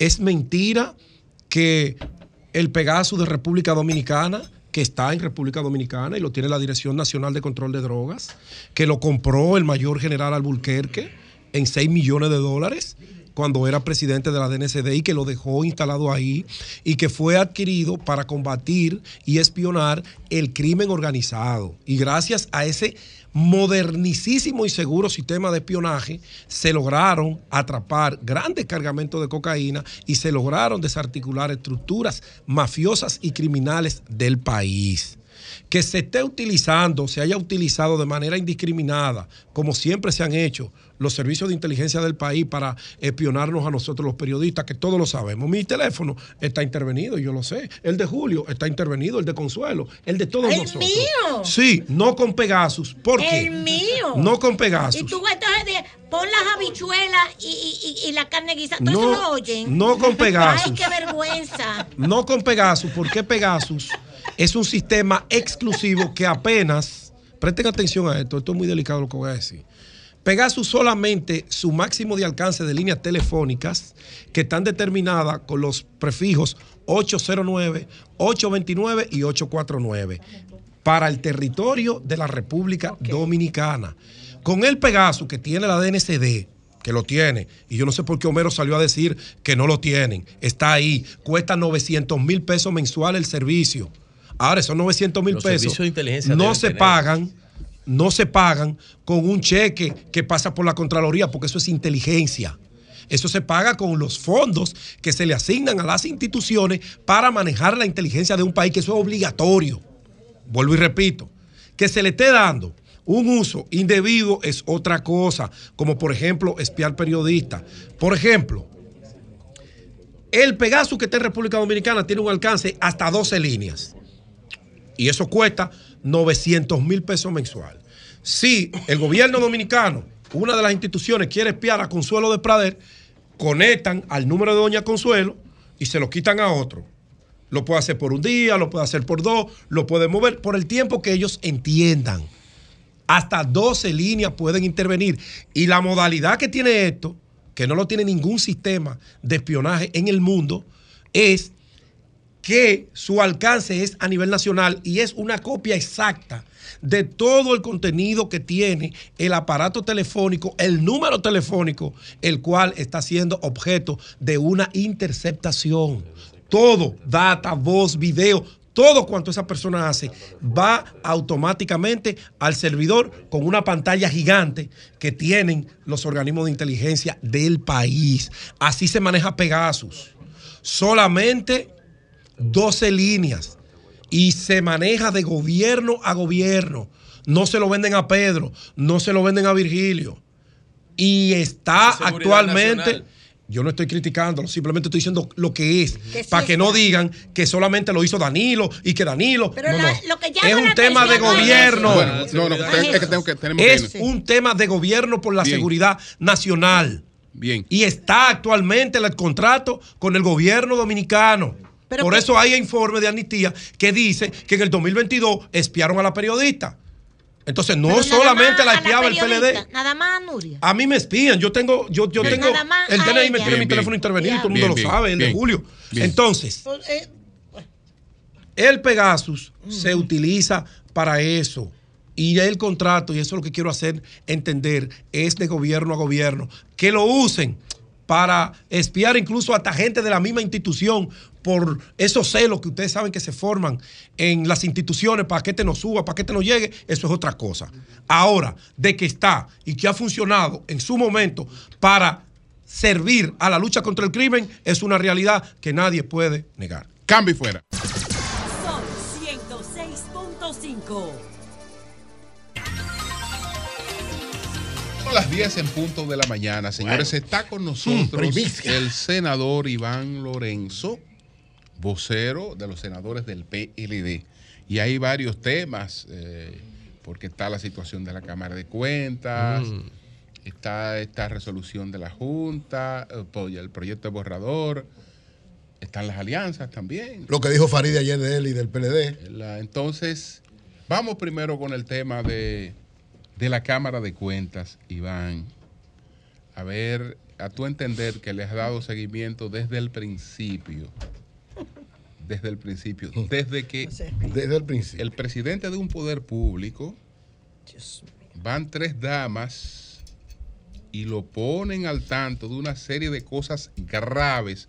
Es decir, y, y- y le dan testimonio de acoso y de una serie de cosas.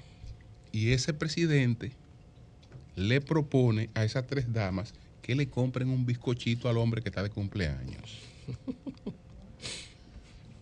Eso, estamos hablando como, como si una mujer va, una mujer que va, que va a la policía o que va a un sitio a denunciar una cosa y se burlan de ella. Bueno, a- eso pasó eh, con Que le compren un bizcocho al acusado de agresión, de de- acoso. y todo que le compren un bizcochito que está de cumpleaños que porque, ellas dicen que es víctima. porque, hay, porque había que hacer las paces. Eso le dijo el presidente del Senado, que debería renunciar por haber hecho eso.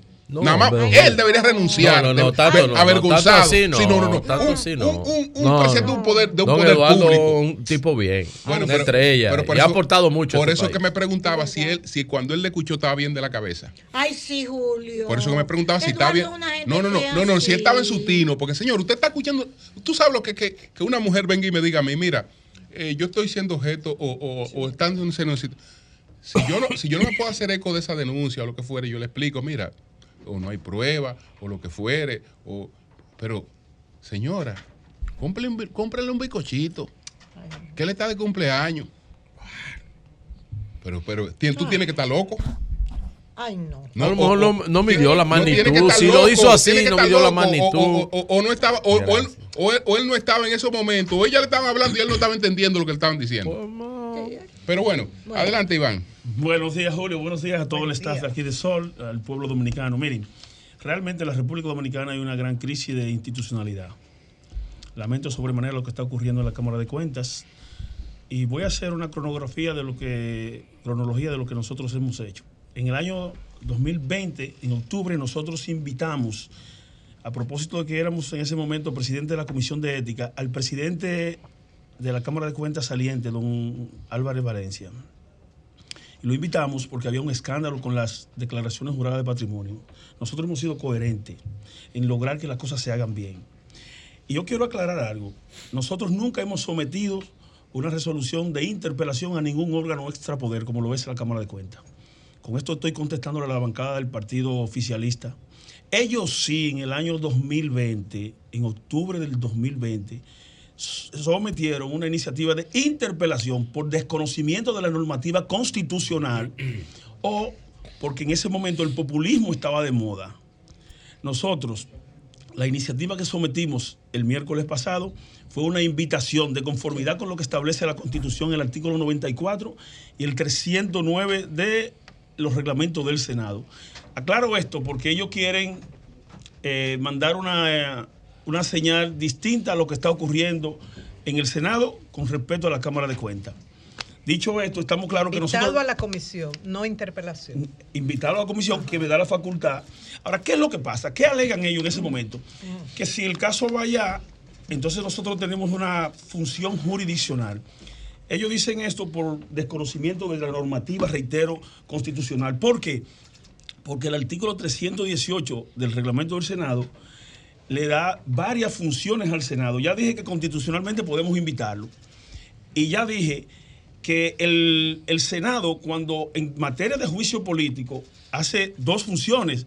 Una de juez de instrucción, porque tiene 10 días para determinar si ha lugar a la- a la- al juicio político o no ha lugar. Eso es una doble función que en el derecho ordinario los tribunales ordinarios no pueden. Por ejemplo, es como si fuera un juzgado de instrucción que conoce de la preliminar y también conoce del fondo.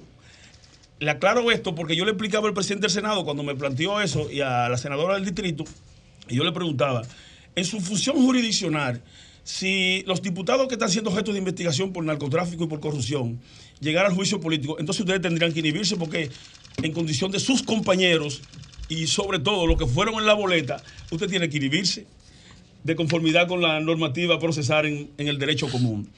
Aclarando, e- aclarado esto, porque ellos quieren vender que nosotros sometimos una interpelación, no es así. Yo conozco muy bien los procedimientos y nosotros sometimos una invitación para que ellos vayan.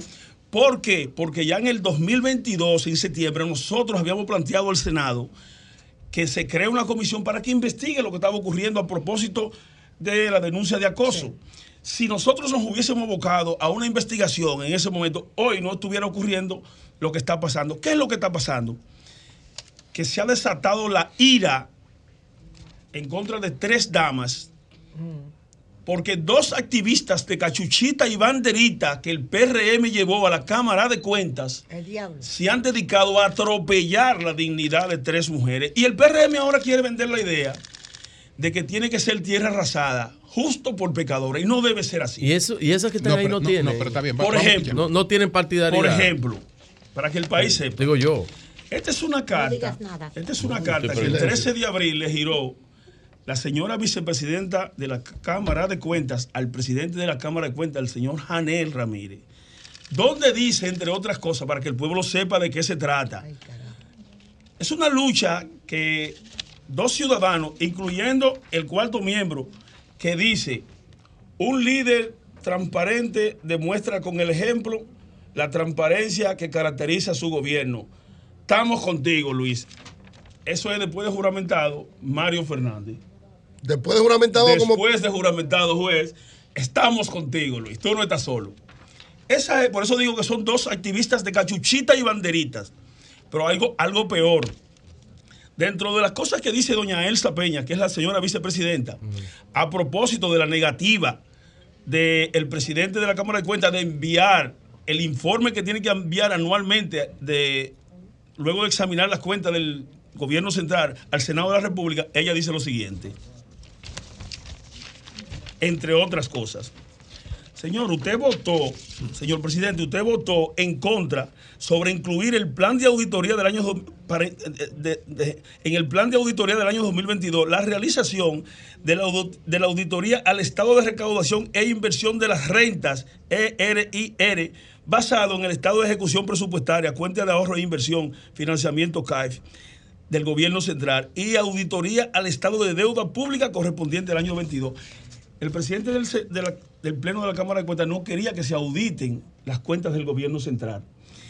Esta carta es que desata la ira por lo que Janel va a los medios de comunicación y porque el- por lo que el PRM ahora quiere tierra arrasada. Porque el gobierno de Luis Abinader no quiere que lo auditen. En dos años y unos días que tiene la Cámara de Cuentas, solo han practicado cinco auditorías y de las cinco, una se concluyó ayer con el voto desfavorable de don Mario y de don Janel. Porque se trata de una auditoría a una institución del gobierno de Luis Abinader. Y que ellos no estaban de acuerdo con que se hiciera. No, no estaban de acuerdo con que se aprobara en el Pleno. Se conoció en el día de ayer. Pero entonces, dijo ayer la senadora del distrito del PRM que lo que sucede que hay, decía ella, 30 auditorías, que esas tres mujeres, dice, decía ella, las tres integrantes, que no es el presidente, no quieren que procedan y que por eso es que él toma esa decisión. Ah, ya podemos debatir. No, pero yo No, voy yo a... haciendo una pregunta. yo voy No, a- no es debatir, es pregunta. Yo voy Ah, a- pregunta, ya, ya, ya podemos. No, no, pregunta, pregunta. Pregunté porque ayer lo dijo. En Sol, yo voy a hacer un mea culpa. Sí.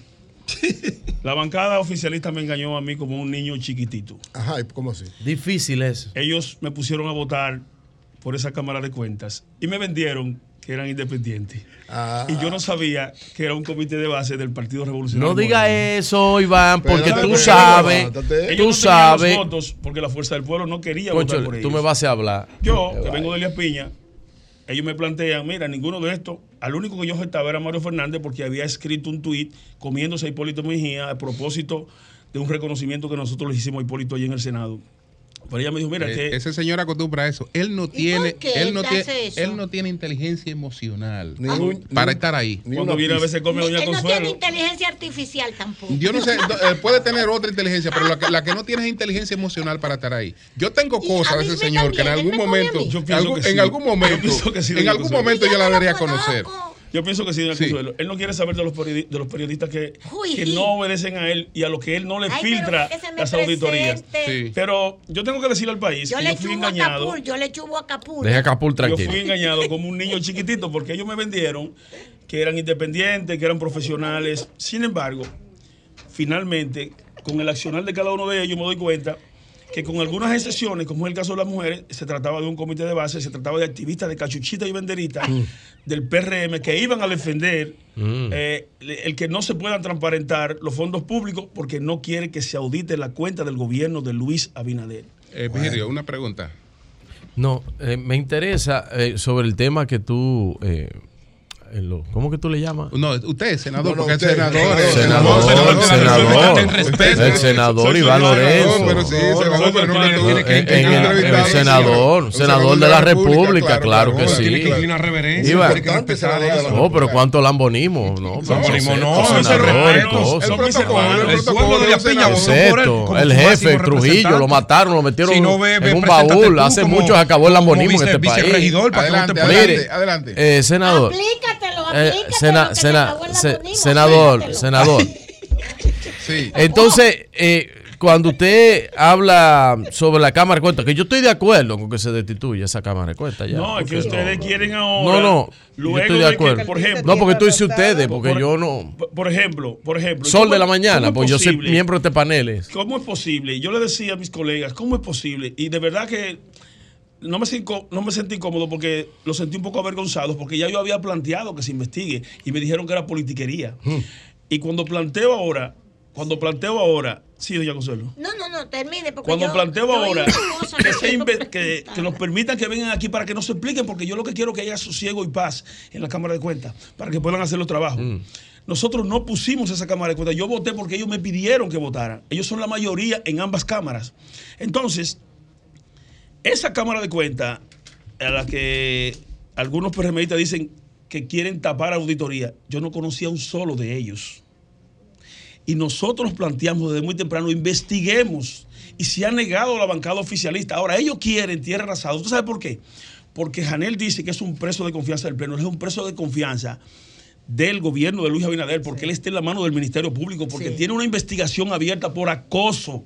Y él es, Ay, una, padre. él es un preso. ¿Tú sabes de quién? De la judicatura. Porque él es el único que puede impulsar una auditoría al poder, al, al- al poder judicial. Entonces, tú te imaginas, cuando tú estés en la mano de, de- de alguien, tú no puedes decidir con, con libertad. Lo- Porque él es un preso político. Si mañana Jenny Berenice, que, lo, que ellos también visitaron a O sea, la de Procuraduría, ellos la también visitaron en, en áreas de Doña conciliación. y Jenny fueron allá. En áreas de conciliación. Entonces él es un preso, es del gobierno de Luis Abinader. Él tiene que hacer para que no le dicten prisión preventiva, para que Jenny no le solicite prisión preventiva por el acoso, que él dijo que en un año y algo que esas mujeres pusie- interpusieron la querella, él dijo en un programa que todavía no se le ha interrogado. Y habría que ver por qué no se le ha interrogado. Dentro, dentro, dentro Bueno, de eso, que estaban Benigno. los saboteadores, el, sabot- el saboteado, los, las saboteadoras y saboteadores, que ese, eso es lo que hay en ese tinglado ahí adentro.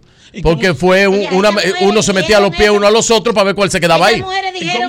Saboteadora, saboteadora. Pero no voy a hablar de eso. Ese no, es, ese no es mi tema, porque era un tema de sabotaje y de saber si yo me quedo. Ahora le pasó como las monjas, a todas. Es para afuera que van.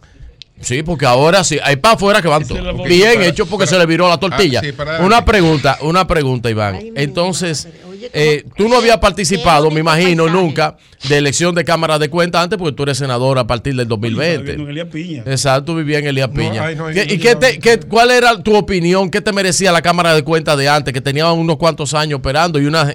una eh, y, cua- y cuánta auditoría hicieron? ¿Cuántas cosas? ¿A ti te gusta Lorenzo- tanto la historia? El senador Lorenzo citó al presidente de la Cámara anterior, siendo presidente de la Comisión de Ética, porque se había un escándalo con las auditorías, con las declaraciones juradas de patrimonio. Yo he sido coherente. Ahora, he impulsado varias iniciativas para que investiguemos esta y la bancada oficialista transparente del pasado, cuando eran populistas, cuando el populismo estaba de moda, no han querido que ellos vayan allá y se investiguen. Esta mañana, esta mañana, en Sol de la Mañana, Joselito, que participa con don Luis. Joselito Félix Medrano. Félix. Un abrazo José. Dijo algo que me impactó sobre por qué hay toda esta que sí, que no, que vamos a ver, no, no se puede investigar, pero espérate, vamos a nombrar una comisión.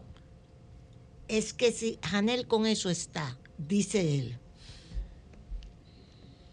chantajeando para que si lo tocan, lo que- ¿ok? Va a decir esto y esto. el Ministerio Público, esa auditoría. Sí, auditoría, el Ministerio Público. el- O sea, que un chantaje de él. Doña Consuelo. Oye el lo juicio- que el dije, yo me político- quedé con la boca Mire, el abierta. juicio político, el juicio político va O sea, a- Chanel va- lo que bien, está es va a sacar ganando cosas. tiempo. Va- sí. Como si estuviera diciendo, si ustedes me llevan a hacerme Nos el juicio político, Bueno, nos vamos a joder va- todos. Vamos sobre, sobre del juicio para que podamos todo. pasar a otro tema. No, el juicio político va a sacar a la luz cosas que son Exacto. avergonzantes. Ah, bueno. Son avergonzantes. Porque una de las cosas que Janel se le escapó en un programa que fue, fue que dijo de la presión del Ministerio Público. Señores, allá a la Cámara de Cuentas apostaron fiscales a presionar a que avancen y hagan auditoría y avancen, avancen. Entonces, el juicio político, yo voy a retar, yo voy a retar a los congresistas del PRM que hagamos el juicio, que ellos no lo resisten, porque este es un gobierno no transparente, este es un gobierno que no resiste un análisis de transparencia en lo más mínimo. Es avergonzante lo que ha ocurrido con los activistas que ellos designaron al frente de la Cámara de Cuentas. Es avergonzante. Ellos no lo resisten y yo los reto. Lo que se va a decir ahí, lo que ha ocurrido en la Cámara de Cuentas, el gobierno de Luis Abinader no lo resiste. Es el gobierno menos transparente en toda la historia y más chapucero. No, el más transparente es el que tenía la corrupción la- atrás de guardaespaldas. Iván, Eh, ¿qué tenía piensa- la corrupción bueno, de. ¿qué piensa Oye, de guardaespaldas tenía la corrupción. Perfecto, perfecto. ¿Qué piensas de la. Es una vaina que no tiene madre. No tiene madre. No, venía de este decir a dos borrador, años en un país, de este disculpe, don borrador, Julio, de este borrador. decirle a un país que este es el gobierno que no tiene transparencia, cuando el otro, el otro gobierno tenía la corrupción de guardaespaldas. Su- la el guardaespaldas era la corrupción.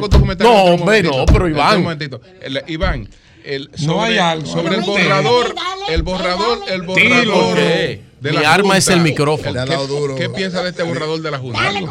Mira, yo pienso que la Junta tiene que abocarse a revisar este borrador. Ok, adelante, adelante. Indudablemente, indudablemente, que la Junta tiene que abocarse a escuchar primero, a la hora de evacuar una resolución de esa naturaleza, y ponerse de acuerdo con todos los partidos. Así es.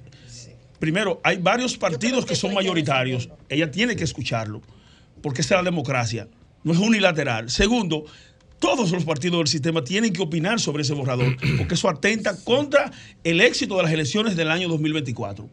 Y yo pienso que la Junta no puede desde ahora, a un año de las elecciones, comprometer la confiabilidad de los resultados de las elecciones y, con- y la confiabilidad del proceso que ellos están organizando. Entonces, eso atenta contra la partidocracia, contra la democracia y contra las alianzas, que es a lo que el Partido Revolucionario Moderno le teme. Ok. Eh, ¿por, qué, por, qué, por, qué, ¿Por qué atenta contra las alianzas? Para que bueno que la gente entienda Sí, eso. Sí. Y al Simón mismo quiere hablar tiempo- de eso. Y al mismo tiempo, ¿cuál es tu Atención, Lea, posición? que llama a Freud. ¿Cuál es tu posición frente a las posibilidades de alianza? Mira, lo- lo- la, la Junta Central Electoral con esta resolución lo que quiere es segmentar la, la cuota que está para las alianzas. En materia de derecho hay lo que le llaman la jurisprudencia, que tiene que ser constante. Es como se han hecho las cosas y han resultado en el pasado. Si la Suprema Corte de Justicia dicta una sentencia en función de lo que ha sido en el pasado, entonces, ¿cómo se han hecho las alianzas? Bueno, en sentido general, una, hay un 20% que los partidos pueden, pueden Ahora es específico. Ahora la Junta ha cambiado el curso de eso porque quiere favorecer al Partido Revolucionario Moderno. Ahora yo le quiero dar un voto Creo de que igual no es ventaja, Yo no tengo dudas Iván. que ellos lo van a revisar. ¿Por qué cambiar el curso si las cosas han resultado positivas? Fue sobre esa base que ellos sacaron los senadores que tienen. Fue sobre esa base, sobre ese mismo mecanismo que ellos sacaron los regidores. cambia? ¿Cómo Pero- cambia? Pero para que Pero, pero tú, entienda, tú no puedes decir pero- que el presidente pero de la Junta vamos a ver, eh, eh, tiene algo que ver con el ¿Cómo- PRM. ¿Cómo cambia, cómo cambia eh, la situación? Para nada. Ok. Tú le asignas, por ejemplo, a los. El 20% de los regidores, el 20% de los alcaldes, el 20% de los directores de distrito, y no era como se hacía en el pasado. Pero tú lo que tienes que reservarte es la que, si te quieren reservar la senaduría tuya específicamente, tienen que reservársela desde ahora, antes de los plazos de agosto. Si se quiere reservar la diputación de Pedro, tienen que reservársela específicamente desde ahora, directamente y específicamente. Ahora es que llaman un 20% para cada uno. Hay días Y malos, hay antes- días malos. ¿Qué, qué importa? Global. Entonces, yo Que igual no es ventaja. Ese adelante, para, señores, por favor, por favor, para que ent- entendamos. Explícame esto de nuevo, por favor. Antes se hacía en sentido general, ahora lo quieren segmentar por eh, casillas, por, por posiciones. Entonces, eso Específico. varía, varía. Ahora se quieren hacer de manera específica, porque es lo que le conviene, es lo que cree el PRM que le conviene. De todas maneras, como quiera se van, pero hay que hacer la cosa como... Perdón, pero ¿cómo eso beneficia al PRM Exacto. y no a los otros? Porque- Por aquello no sé quién que fue que dijo, lo porque- que es igual no es ventaja. No, porque tiene, porque tiene que sujetarse a la hora de nosotros eh, pactar eh, los pactos de alianza que Sí, se- se- ¿Por qué no sacan un alcalde? ¿Por qué no van a sacar un senador? ¿Por qué no van a sacar un diputado? A cada uno de Por eso es. De las posiciones. Por ejemplo, en, la- en el ámbito de los diputados, en el ámbito. A, a ustedes se les complicaría más las alianzas, limitarse ese 20%. Carlos dale. que a eso. No, en el caso de nosotros, no hay en el caso de nosotros no hay Eh, eh, eres conveniencia. brillante, María. En el caso de nosotros no hay conveniencia. En el caso de nosotros es por qué cambiar si Lo que funcionó. lo que funcionó en el pasado. Es la posición de nosotros. Nosotros, como quiera, vamos a ganar las elecciones. Sí. Ahora, ¿por qué cambiar? ¿Cuál es, ¿Qué le mueve al cambio? Ellos tienen que explicarlo.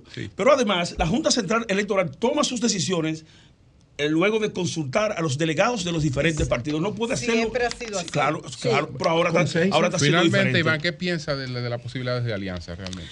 Miren, lo primero que quiero dejar claro en este panel y en- ante el país, que el éxito de la candidatura presidencial de Abel Martínez no está condicionado a una alianza.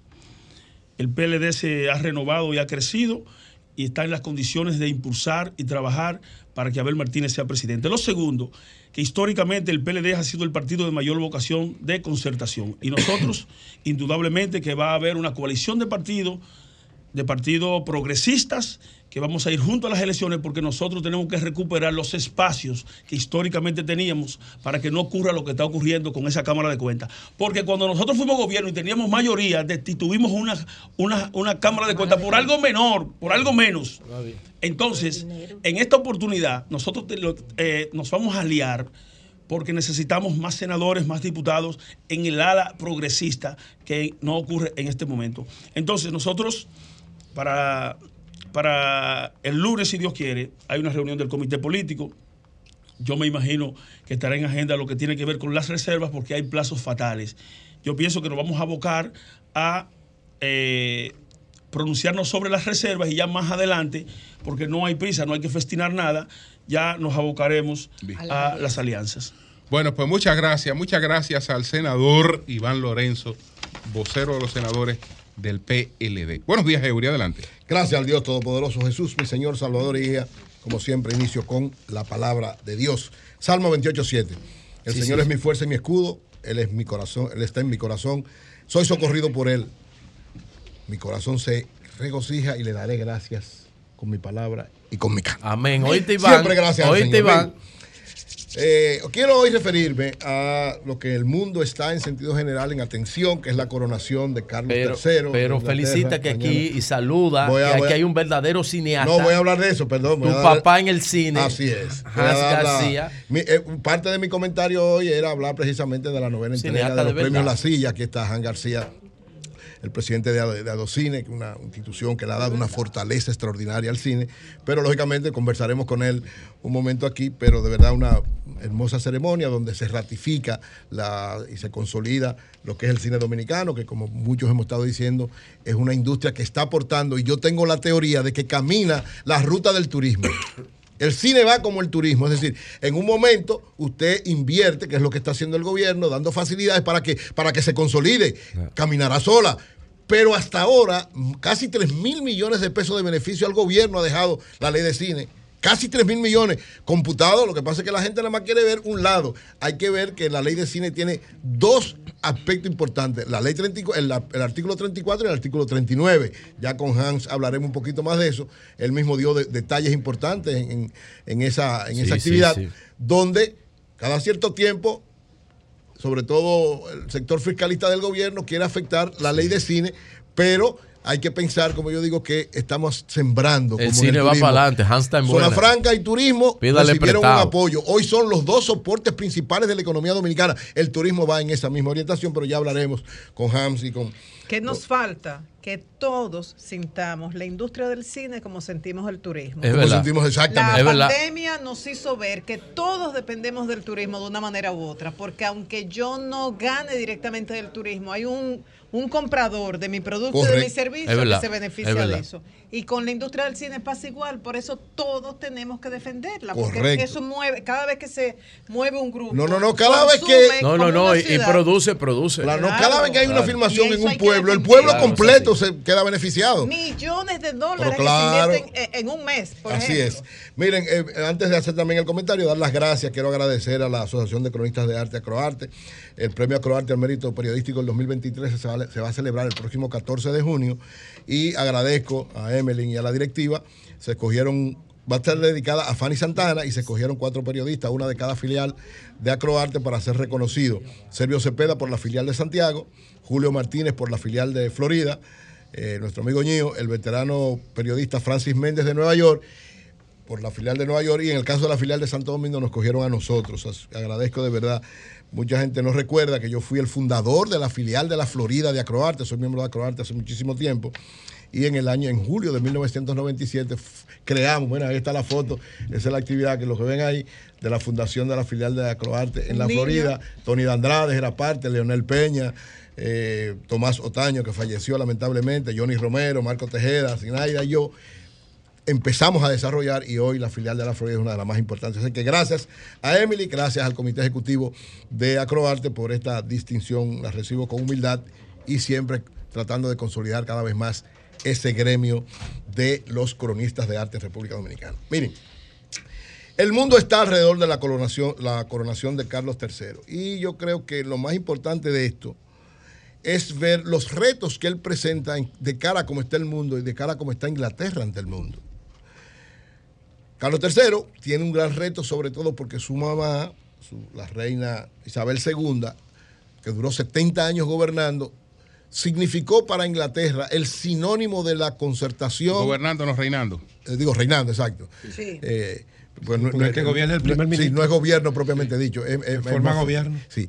Eh, Pero era de alguna manera la orientadora del gobierno.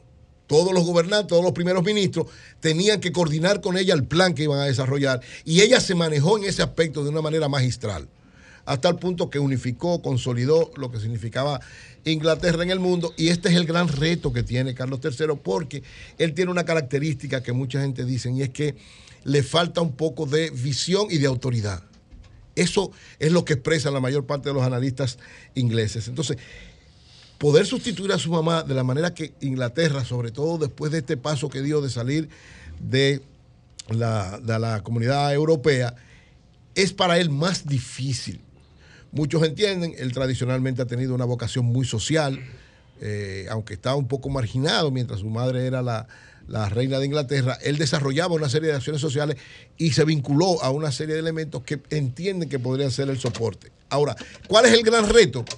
Planteándolo, la permanencia de lo que se llama la Commonwealth. ¿Qué es la Commonwealth? La Commonwealth son 14 países que están junto con el Reino Unido y que lo tienen como parte. O sea, que el rey o la reina en aquel momento, ahora el rey, es el, digamos, su jefe de Estado, no de gobierno, sino su jefe de Estado. Hay 14 países, entre los que están Australia, Canadá, Jamaica y Nueva Zelanda, que lo que se entiende que con esta modernidad es muy difícil que se mantengan, que puede ser que haya una negociación para ir saliendo paulatinamente del Commonwealth. Ese es el reto más importante que tiene Carlos III, cómo él logra esa unificación, esa consolidación de lo que mantuvo su madre de manera difícil, pero la mantuvo. Entonces, ¿podrá Carlos III garantizar esto? Ya hay varios países, uno de ellos fue Barbados, era una isla tradicional de eh, Inglaterra, durante muchísimo tiempo siendo parte del reino de Inglaterra, decidió convertirse en una nación independiente. Hizo un- una consulta en el 2021 y está en ese proceso ya de separarse totalmente, de separarse desde el punto de vista de como independencia, aunque se mantienen los lazos comerciales, los lazos históricos, porque eso no se puede plantear. Pero ese es el gran reto que tiene, el primer gran reto que tiene Carlos III, cómo mantener unida esa comunidad alrededor de Inglaterra que se llama Commonwealth. El segundo gran reto es la independencia de Escocia. Escocia ha sido tradicionalmente uno de los soportes fundamentales de todo lo que tiene que ver con el Reino Unido y Inglaterra propiamente dicho. Sin embargo, aunque está dentro del propio terreno, siempre ha tenido una vocación hacia la independencia, parecido a lo que sucedió con Irlanda. Irlanda, después de muchas situaciones, de muchos conflictos, de muchas luchas, logró también declararse independiente. Escocia parece que va por ese mismo camino, aunque hay un sector muy fuerte de Escocia que quiere mantenerse como parte de, Inglaterra, como parte de la Commonwealth. Sin embargo, ha crecido cada vez más y parece que la asunción de Carlos III como rey de Inglaterra podría ser el punto donde los que quieren la independencia de Escocia podrían lograrlo en este momento, debido a una serie de situaciones especiales que se dan de relación de él con la propia Escocia. Entonces, este es otro reto grande que tiene Carlos III porque ha aumentado, y a propósito de su coronación, los movimientos internos en Escocia para la independencia. Lo, el otro gran reto es cómo él transforma la imagen de la monarquía. Mucho lo ha dicho ya en varias ocasiones, en la discusión que hubo al principio del programa, de que la monarquía de este tiempo no es la monarquía histórica tradicional. En aquel momento eran gobierno y Estado, ahora no, ahora son, digamos, una especie de directores orientadores del Estado inglés, del Estado del Reino Unido, pero cada día más debilitados y el gobierno, que es dirigido por el primer ministro, con más fuerza cada vez más y enfrentando incluso de manera muy inteligente a la monarquía, restándole importancia y poder. ¿Qué pasa con esto? Eh, decía José que hay una serie de encuestas donde, sobre todo los jóvenes, no respaldan lo que es el mantenimiento de la monarquía. Sin embargo, hay encuestas en todos los lados. Porque a pesar de que la juventud dice que no respalda es- en las encuestas que dice eh, la luz, en esa misma encuesta dicen que ellos lo que quisieran es un cambio más adecuado a la modernidad. Los jóvenes lo que quieren es que la monarquía exprese más la modernidad, pero se sienten de alguna manera identificados con como contrapeso del poder político. Porque la monarquía, en el caso de este funcionamiento de Inglaterra, que ha logrado manejarse como un Estado democrático, como, como un Estado propiamente de ejercicio gubernamental sin una participación directa de la monarquía, pero con un, sobre, un contrapeso. Es decir, la monarquía es una especie de contrapeso. Es, digamos, una especie de sociedad civil especial que le sirve de contrapeso al Estado para tomar una serie de determinaciones y que lo orienta para una serie de elementos. Entonces, ¿qué es lo que quieren los jóvenes? Que esa monarquía se adecue más a la modernidad, que esté más adecuada a estos tiempos. Y ese es el gran reto que tiene, que tiene Carlos, que sea una monarquía que se acerque más a la gente, que ayude más a la población, que se sienta más identificado con el gobierno para eso. Y ese es el gran reto que tiene Carlos III, porque evidentemente él es una persona ya de una edad avanzada, y aunque su hijo Guillermo tiene una vinculación y cae muy bien, sobre todo dentro del sector juventud, que, sería el heredero en caso de que eh, Carlos III tuviera que abdicar, renunciara o le pasara algo, ciertamente está manejando lo que es esta imagen de contacto con la población y sobre todo con los jóvenes. Es decir, que hay, digamos, por eso eso que dice José, que este será el último rey, yo no creo que será el último rey. Este rey, dependiendo de cómo sea, puede durar o no en el poder pero la imagen de Guillermo, su hijo, crece cada vez más como el sustituto que podía conectar a esa monarquía de este tiempo. Y lógicamente, este tiempo ¿qué implica? Implica que sea soporte del poder, ayuda del poder y adecuado este tiempo para desarrollarlo cada vez más. Yo creo que la monarquía va a durar mucho tiempo más en, en Inglaterra. Los ingleses no se sienten mal con ella, por el contrario, los ingleses sienten un gran agradecimiento porque de alguna manera la unificación y el poder que tiene Inglaterra que pudo preservar se debe a esa vinculación de monarquía Pero con la, la mona- gobierno. la monarquía hoy, la monarquía hoy es más conocida que Inglaterra. Así es, más- mucho más conocido. Yo he dicho, O sea, yo he no, dicho muchas veces que la monarquía vende bien. Inglaterra. Ingla- Ingla- Inglaterra sin la monarquía es un país más. La monarquía vende bien. No, no, la, Es señores, monarquía país ha sido, ha sido la punta Claro. de lanza de la consolidación La- de Inglaterra. relaciones públicas. Por eso, Carlos III tiene un reto y lo importante es que Guillermo, su hijo, se perfila también como alguien que puede adecuarla en caso de que él Pero no tú fracase. tienes que ver a- con Diana, lo que significó Claro. Diana Ah, para ese Claro, país. Inglaterra merece, necesita y le sirve la monarquía para mucho y para va a estar ahí por mucho tiempo. Cambio fuera.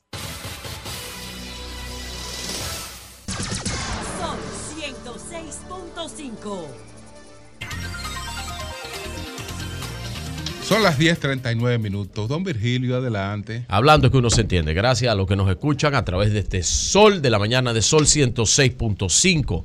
RCC Media es la catedral de la opinión en la República Dominicana.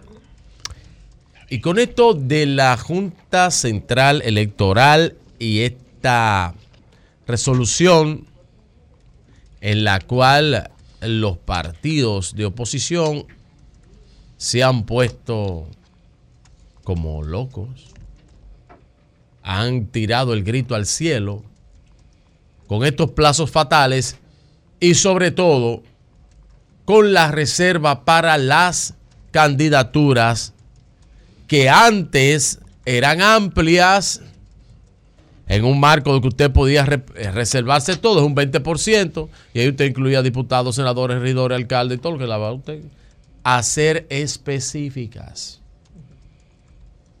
Pero yo creo que eso va dentro del mismo marco de la ley. ¿Y por qué? Porque ahora hay que votar directamente por todos los aspirantes candidatos.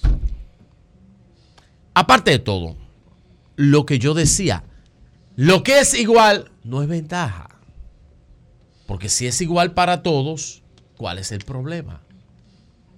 Ah, Se el puede- problema se- es como- el siguiente. Como es igual para todos, se puede dejar como está. Eso, El- no, no afectas- el Pues el el problema pues, el. Ya, El problema es ya, el ya, siguiente. Ya, confesión de El parte. problema es el siguiente. Ay, Dios. ¿Cuál es la Ya, situación? Julio lo mató. ¿Cuál es la situación? Ya, son amigos. Que simplemente no sacan una gata a miar. Por eso, dejémoslo como Pues está. entonces dejémoslo así. No sacan una gata a miar porque lo que pasa es Ya. que en febrero, Diablo, esa en febrero.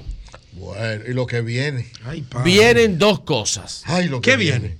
Ay, lo que viene. En febrero, los, va, el resultado de las elecciones va a ser un una explosión en base a gasolina que lo va a llevar al que gane más alcaldías directo a la presidencia de la República, y me refiero a partido, o va a ser un balde grande de agua fría para aquel que pierda o los que pierdan en las elecciones de febrero. ¿Y qué es lo que pasa?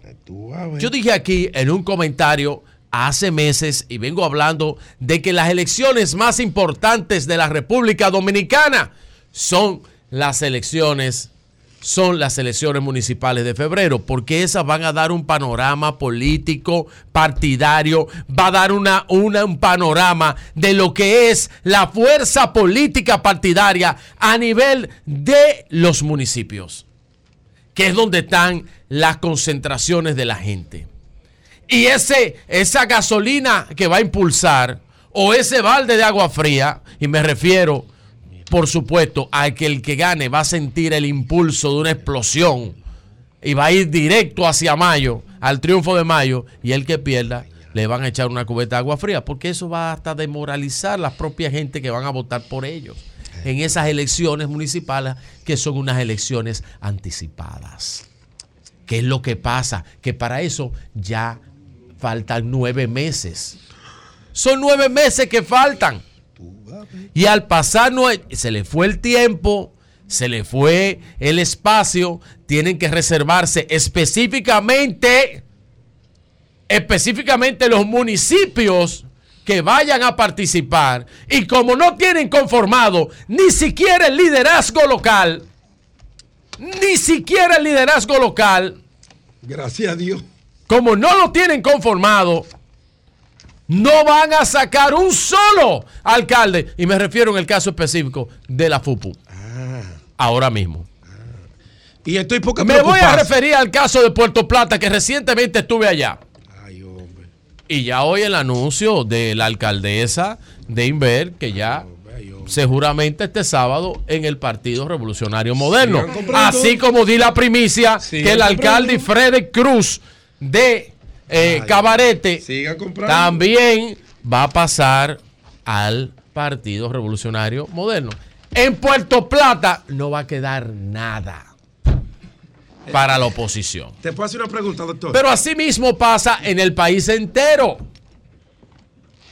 Entonces, el PRM se encamina a un 70% del control de la municipalidad a partir de febrero del 2024.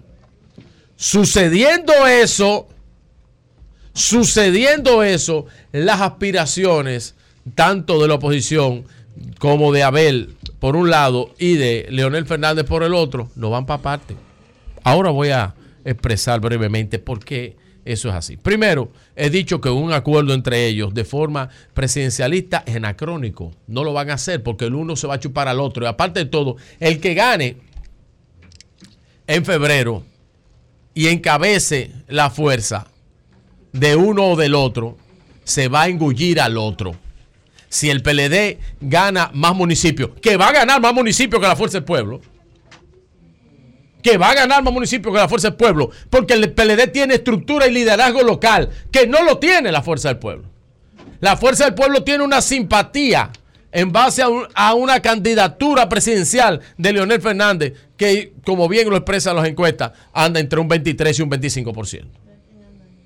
Ojo, quedan bien. Pero busquen, busquen y díganme a mí si existe en la República Dominicana un senador de la Fuerza del Pueblo que pueda repetir. Un alcalde de la Fuerza del Pueblo que pueda repetir, porque salieron electos por la alianza con el Partido Revolucionario Moderno. No tienen forma de repetir uno solo de sus líderes políticos, exceptuando algunas raras obsesiones que ustedes saben que hay ahí, hay gente con liderazgo propio. Como el hecho, Bauta tiene un buen liderazgo, pero no sale.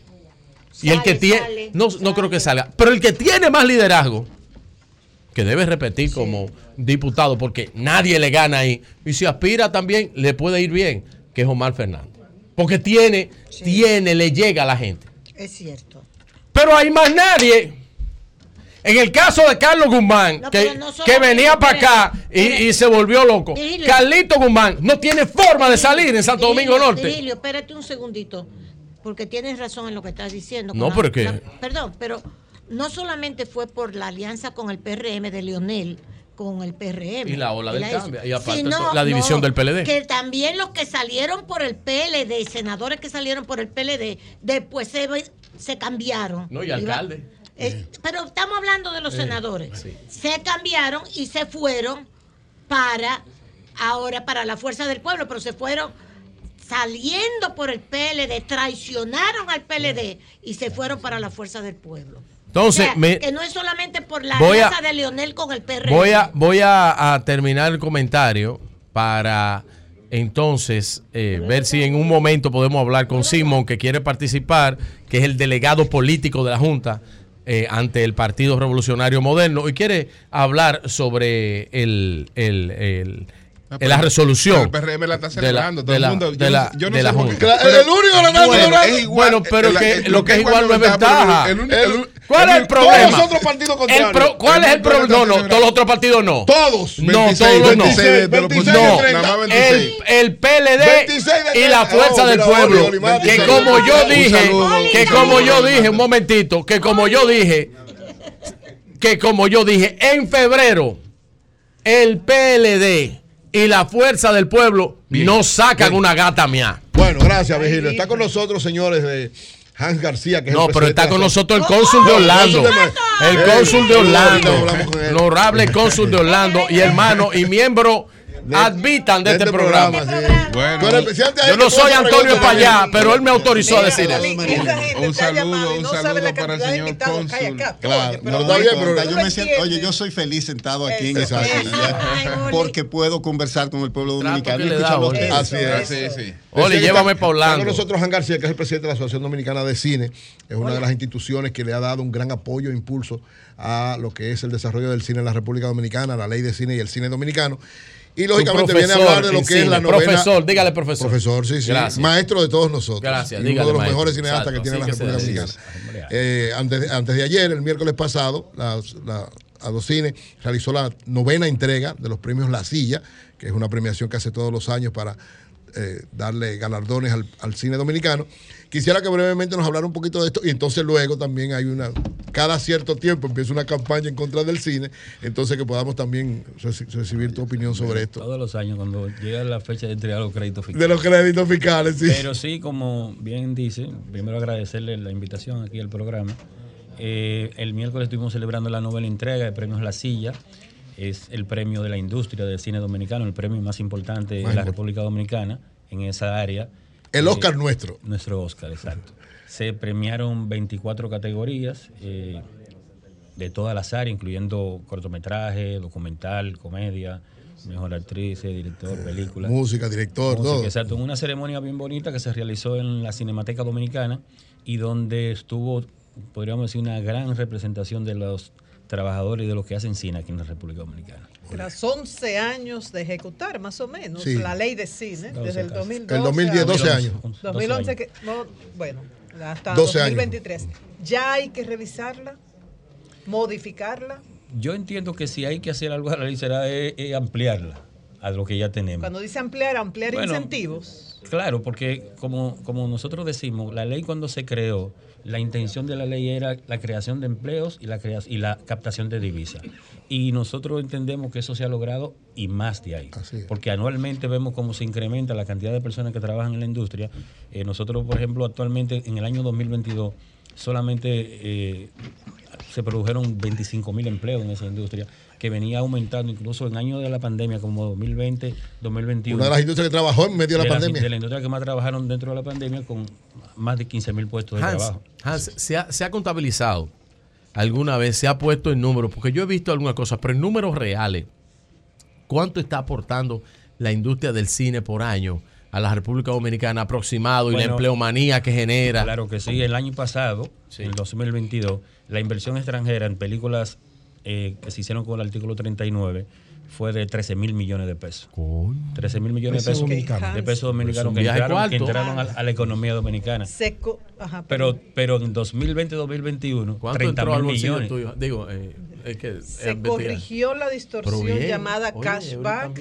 Yo eso. soy la empresaria, Eury viene donde mí a buscar dinero, ok, te- lo voy a redondear, te voy a dar 100 millones, pero tú me tienes que devolver por atrás 50, lo que sea. Dame algo de y eso, al final eso. yo se va a estoy, corregir.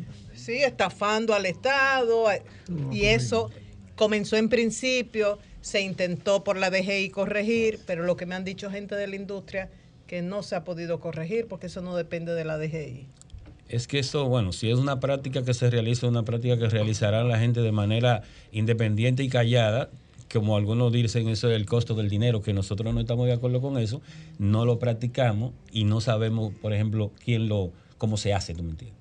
Pero por eso hay mucha gente que dice que le, le- se le hace difícil a veces hasta conseguir dinero, pero a la inversión que se hace no es en, ese, en, James. ese- en esa línea. Hay una aprensión en alguna gente que no son conocedores a fondo del uso que se le da a esta ley para beneficiar a ese sector, que es una iniciativa del expresidente Leonel Fernández, eh, de que los productores se alzan con el santo y la limosna.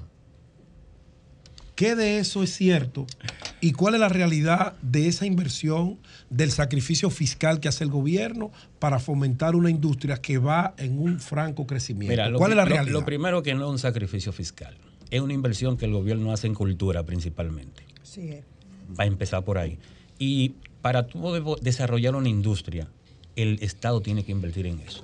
Cuando aquí se creó la ley de turismo en 1962, la gente atacaba a Miolán, decían, los turistas dónde Ajá, están en la cabeza de Miolán?". Y hoy día vivimos del turismo. ¿tú me entiendes? Correcto. Entonces, nosotros no podemos pretender que una industria que tiene apenas 12 años eh, brinde los beneficios que cuando estamos hablando de, a los productores, que la gente espera. El beneficio está ahí en la cantidad de empleo que se producen, Así es. 25 mil empleos, en la cantidad de divisa que entra al país. Estamos hablando de en tres años 45 mil millones de pesos que han entrado al país por concepto de la ley de cine, en la gran cantidad de empresas medianas, pequeñas Exacto. y microempresas que se benefician de la industria cinematográfica porque son la- las empresas que, que suplen la cantidad de productos, comercio, comida, transporte, el turismo se beneficia, se beneficia la construcción. Y una, un dato importante, la mayoría de esas empresas, micro, mediana y pequeña empresas, son lideradas por mujeres. Sí, es. autoridades locales. Perdón. Mariana, un dato ahí que es importante precisar eso, porque se dice que, que la ley de cine no ha dado beneficios. Según los datos que nadie ha podido contrarrestar, porque están ahí evaluados, la ley de cine dice, en los 12 años, 9 mil millones se han dado por el artículo 39, que es para todas las producciones La internacionales. No, el, el global para lo que tiene que ver con los que traen pro- eh, productos. Sí, lo que es la- la facilidades. La inversión extranjera, el, el artículo 39. El artículo 34, los créditos que se dan. 9 mil han entrado por ese concepto y se han dado como crédito fiscal 6.200 millones. Es decir, que cuando tú haces el balance, al gobierno le ha entrado, porque es la diferencia, o sea, lo que ha dado con lo que ha entrado. 2.800 millones de pesos en los 12 años de beneficio, globalmente hablando, aparte de los empleos que ha generado, del ITEBI que se ha pagado, Lo que se de- los empleos, todas las cosas que están alrededor, es decir, que ha sido beneficiosa. Es un efecto In- dominó. Incluso el efe- Claro. la ley de cine va mucho con un criterio de más beneficios que el turismo y zona franca que cuando empezaron. Pero nosotros decimos algo, por ejemplo, la exposición internacional que hace el cine al país. Eh, no, no, no tiene precio. Como promoción Por ejemplo, cuando Jennifer López pone un tuit. La marca país, Que, se muestra el país que ella está sí, filmando en este país. Eso tiene un costo. Eh, el- el- el- la inversión que hace turismo en, en comunicación no se paga. O Vin Diesel, que viene a grabar aquí, que va a hacer un- un pero, no solo eso, nosotros decimos también, estamos creando una industria que está produciendo empleo, pero también que tiene muchísima gente estudiando. Hay jóvenes, hay- la Universidad Autónoma de Santo Domingo era la única que ofrecía la carrera de cine. Eh. Hoy día hay ocho universidades ofreciendo la carrera de cine. Muchos estudiantes creyendo en, un- en un- en una industria, ¿verdad? ¿Qué nosotros vamos a hacer? Nosotros tenemos que garantizar que esa industria se mantenga, que se fortalezca para que esos jóvenes que vienen con su sueño de, trabajar en esa área puedan estar ahí. Hans, a nivel de los políticos, las autoridades locales, ¿hay conciencia de que se debe facilitar el trabajo de ustedes, no boicotear? Eh, hablo de alcaldes, gobernadores, cada vez que ustedes se trasladan a una, a una provincia, ¿saben ellos las facilidades que le ofrece la ley, la de Cine, o quieren cobrar, por ejemplo, por uso de suelo, por día, en espacios públicos, por ah, ah, ejemplo? Ah, mire, la, la, ley de cine, eh, eh, nosotros decimos que es una de las leyes más reguladas, aquí se paga por todo. Por todo. Por todo se paga todo. Es, hay quienes dicen que no pagan y nosotros pagamos. No, no, pero yo no, me refiero no, al cobro de peajes. Permiso, no, no, peajes no. Peajes. Permisos, no, irregulares tampoco. Es, que nada irregular se puede en la ley de cine. Porque la ley de cine todo tiene que estar soportado por una factura de un comprobante fiscal. Exacto. Si no, no funciona. No lo si el mismo empresario que, que, que aporta el 25%. Yo, yo, he escuchado quejas de productores que van a un determinado ah, local y el alcalde la, la, por, abajo. No, que que los impuestos municipales no, que tienen que recurrir a DGCINE no, y Mariana tiene que trasladarse al lugar. No, pero está bien. Lo que pasa es que hay distorsión, a veces la gente no sabe. Hay, limpiar, no, hay gente que se quiere aprovechar. No, que no se informan, porque como nosotros decimos, eh, eh, este es un medio donde la gente vive medio informada. Entonces de repente ellos quieren poner sus cosas. Eh, sin saber que hay una ley que se Claro, pero hay una ley que sí, regula. Sí, sí, entonces... pero páganle, páganle a la, alcaldía. Que no tiene que, que pagar eso, son Hay que limpiar, hay que. Claro, usted, va un pueblo. Paguen paga su cosita en la alcaldía también. No, eso no, es problema. No, se paga Es ilegal. No, ilegal. No, no. Si usted va a un municipio, usted. Usted usted lleva 30. No, pero la ley establece que hay que pagarle, Julio. La ley no y se paga. Pero ellos ya han pagado. Claro, hay que sacar un permiso, si no, no se puede. El municipio no ha visto nada. Ah, bueno, pero no, no no, no, no, se paga el municipio. El que va a recoger la basura no es no, no, no, no, no, oye, no, no, no. Hay un permiso que se paga al ayuntamiento. Lo que pasa es que a veces quieren cobrarle más. No se paga todo. Pero se paga permisos municipales, se paga a medio ambiente. Pero hay un permiso. Paguen su cosita donde quiera que van hay que pagarle al ayuntamiento. Paguen su basurita ahí sin problema. Paguen esa basurita. Pagamos todo, además el empleo que le damos a todo el mundo ahí. Señores. Eh, déjeme, bueno, gracias Hans, gracias Hans, a Hans muy, bien, vamos, va muy bien, va muy bien, muy bien, Hans. Felicidades, de verdad, que siga la, Permítanme felicitar en, gran trabajo. al distinguido empresario y estratega de la comunicación, don Miguel Medina. Hmm. Ah, eh, coño, eh, sí. Cuyo grupo, me dicen Aquí que el grupo, ah, el grupo Panorama. Un saludo para Miguel. Eh, saludo eh, para Miguel. Me abandonó, hizo una alianza no, no, no. estratégica. Entonces va a manejar eh, toda la programación de BTV Canal 32. Ay, eh, de que una alianza estratégica y con opción a compra. No, no, ya esto está eh, amarrado. Eh, con opción a compra, de que le están haciendo una oferta ahí a Hugo. No, ya, ya eso está ya, amarrado. Ajá, ya, ya, ya, un estudio moderno. Hasta yo voy a ser socio. Hasta yo socio. Bueno. Se el Grupo de Medios Panorámicos. Mira, mira el otro socio aquí. un abrazo, Miguel. Miguel Medina, uno de los emprendedores en materia de comunicación. Brillante. Y de los mejores estrategas de comunicación de este país. Bueno, felicidades. Brillante, Miguel Medina sin ¿Y qué es? Felicidades. Adiós, ¿Qué es sin corte? le decimos ahora, le decimos ahora. Son 106.5. Bueno, pues vamos a saludar al cónsul. El cónsul, el mejor cónsul, el mejor cónsul que tiene este bueno, este país. Bueno. El mejor cónsul, Don eh, eh, Oli, eh, es una estrella. En la Florida se, se, se, se, se engalana con el mejor cónsul que tiene este país. Ya baja, que eso baja. Don Oli Mato, Sabanda, él, no da visa americana. Sabana, que el sobrecito está listo ya. Dios bendiga. Ah. Dios bendiga. Ah, Qué bueno que eh, puedo volver a este lugar y sentir el calor del país que se siente aquí en sol, en el sol de la mañana. Gracias de verdad a mi equipo, gracias. Felicito a Miguel Medina por esa información, Julio, que diste. Muy bien, muy bien. Que es realmente un emprendedor y, uno de los eh, estratego de comunicación más brillante que tenemos. Mm, eh, de verdad, que vamos a disfrutar de, lo de Martín y, a saludar, Julio, antes de irme, a toda la gente que vive en Central Florida y la Carolina que nos permiten representarles allá. Y le quiero pedir a Martín y que le dediquemos. Bueno. Que Eliazar bueno que no se quiere ir de aquí. No, al revés. No, no es así, no. Es la esposa de Eliazar y Eliazar. Con la complicidad de Martín le vamos a dedicar la dinámica de hoy a Eurica Ay, que está de cumpleaños el domingo. Y por ¡Ey, camarada! Es vital para...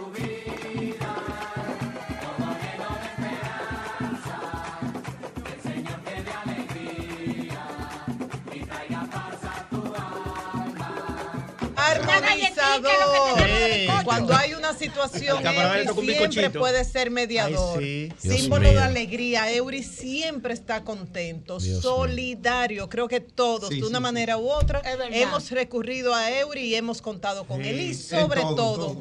fiel de su hermano Julio. Ahí está. Siempre Ah, sí. Para mantener la institucionalidad Este, de todo, este, Eury. este- Gracias. Yo Esta, siempre he dicho que si Julio y yo tenemos esta, una pro- diferencia, esta él producción está mal, esta producción está mal, Mira, hay un cuento bueno de Eury. No trae bizcocho ni nada, qué producción. Ay, sí. Felicitaciones para él. Felicidades. Sí, Sí, también un Pablo de luz allá que está, que está quemado, tiene como cuatro años quemado y él cumple cinco años. y no van a arreglar. Mira, hay un cuento bueno de Eury. Ajá, del camarada. Ten sí, ten cuidado. cuando la mujer quería que Eury no saliera a la calle, le escondía la llave encima de la nevera.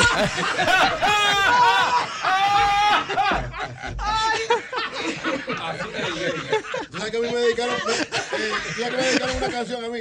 Me casé con él. Chiquito, qué rico. Tú tienes algo. ¿Tú tienes algo, Sabanda? No tengo nada. Bueno, aquí está el cónsul, tengo que tener algo. Sí. Exacto, el mejor cónsul. Que no da visa Cuidado. americana, no da visa americana. Ya no hay más che- No, no me tumbes No ese salto, sobre no me tumbes ese salto. No hay más sobre, Sabanda. Bueno, se encuentran dos burros. Ajá. Cuidado. José te está escuchando. Ay, Dios mío, mira, mira. Atención, José La Luz. Cuidado. Atención, José La Luz, que fue temprano. No, no, a José la luz. Nunca. Entonces, uno le dice al otro, dime, ¿cómo te va? Muchacho, aquí estoy con, con este jefe malísimo que me pone a cargar toda una cosa para que para vender ahí. ¿y cómo te va a ti? No, y me va bien. Pero bien, ahí el jefe mío me supo que yo hablo Ajá. y me metió en un circo y he ganado todos los cuartos del mundo. ¿Cómo? Sí, dile a tu jefe que es tan malo, que te pone a cargar todo lo que se vende, que tú hables y tú verás cómo te va a tratar. Es, es que es malo. Ajá. Díselo. Bueno, se va. La semana se encuentra y dice, ¿cómo te fue con tu jefe malo? Dime, le dijiste que habla. Sí, pero ahora es peor. ¿Y por qué? Me pone a vaciar todo lo que vendemos.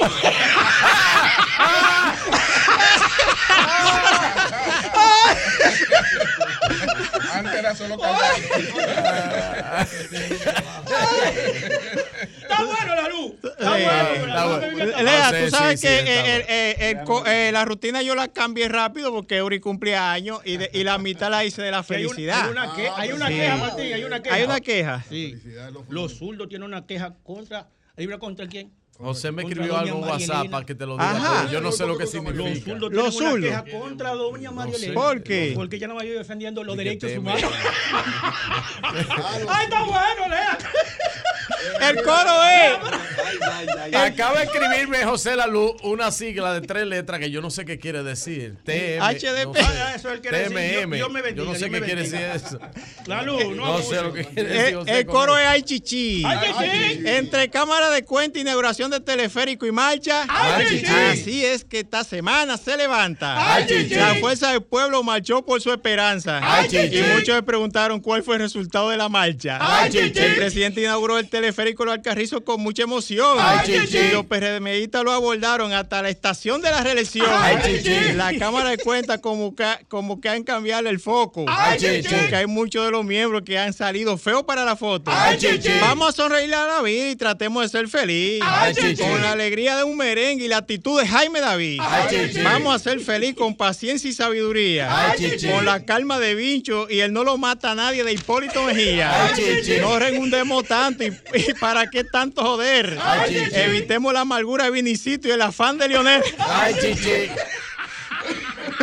Cójalo, cójalo calmado, que este país es bello. Ay. Evitemos los nervios de Guido y la loquera de Pedro Botello. Ay. Seamos cortés y pidamos permiso. Ay. Para que no nos pase como el presidente le hizo al alcalde de los Alcarrizos. En la fuente de la serenidad, colmémonos de sed.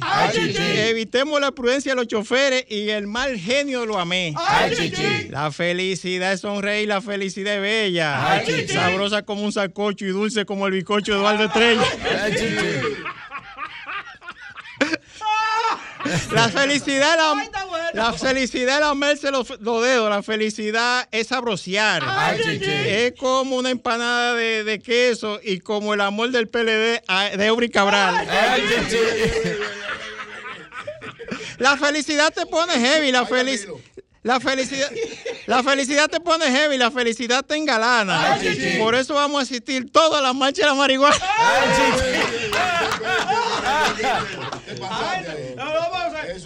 Ahí va mucha alegría. La felicidad es un placer, la felicidad es un encanto.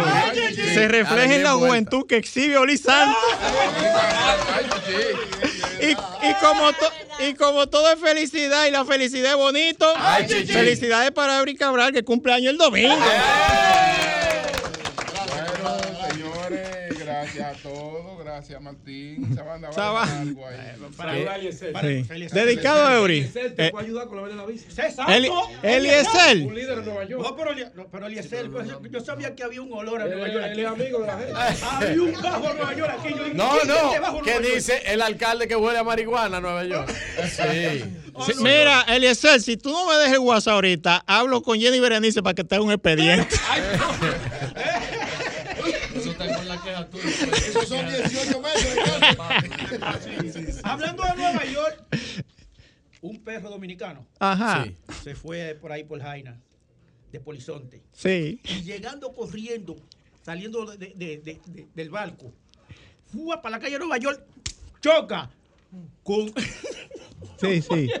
Dale, dale. Es que cuando María Elena dice. "Uh". ¿Choca con qué? ¿Choca con qué? Choca nada más y nada menos que con un, ¿cómo que llama? Un zorrillo. Ajá. Chocó el perro dominicano con un zorrillo ahí. Y le dice al zorrillo, I'm sorry, dice el perro, I'm Perry. Por, e- por- por e- por eso es que José Laluz te manda a decir y que TMM. Porque tú estás haciendo ese otro. Pedro J, que cumple años. Ay, sí. Pedro J. Otro cuento, otro cuento, otro cuento para, otro cuento para Eury. Está y su tamaño bonito. Tú sabes que yo llamé a la, a la, a la casa de Eury Cabral y, me, y le digo yo a Zenaida, Zenaida, ¿verdad? Zenaida, se encuentra Eury y él me dice, yo creo, Zenaida, se, sí, Zenaida, se encuentra Eury. Dice ella, yo creo que él salió porque hace rato yo no lo veo. Digo, búscalo bien.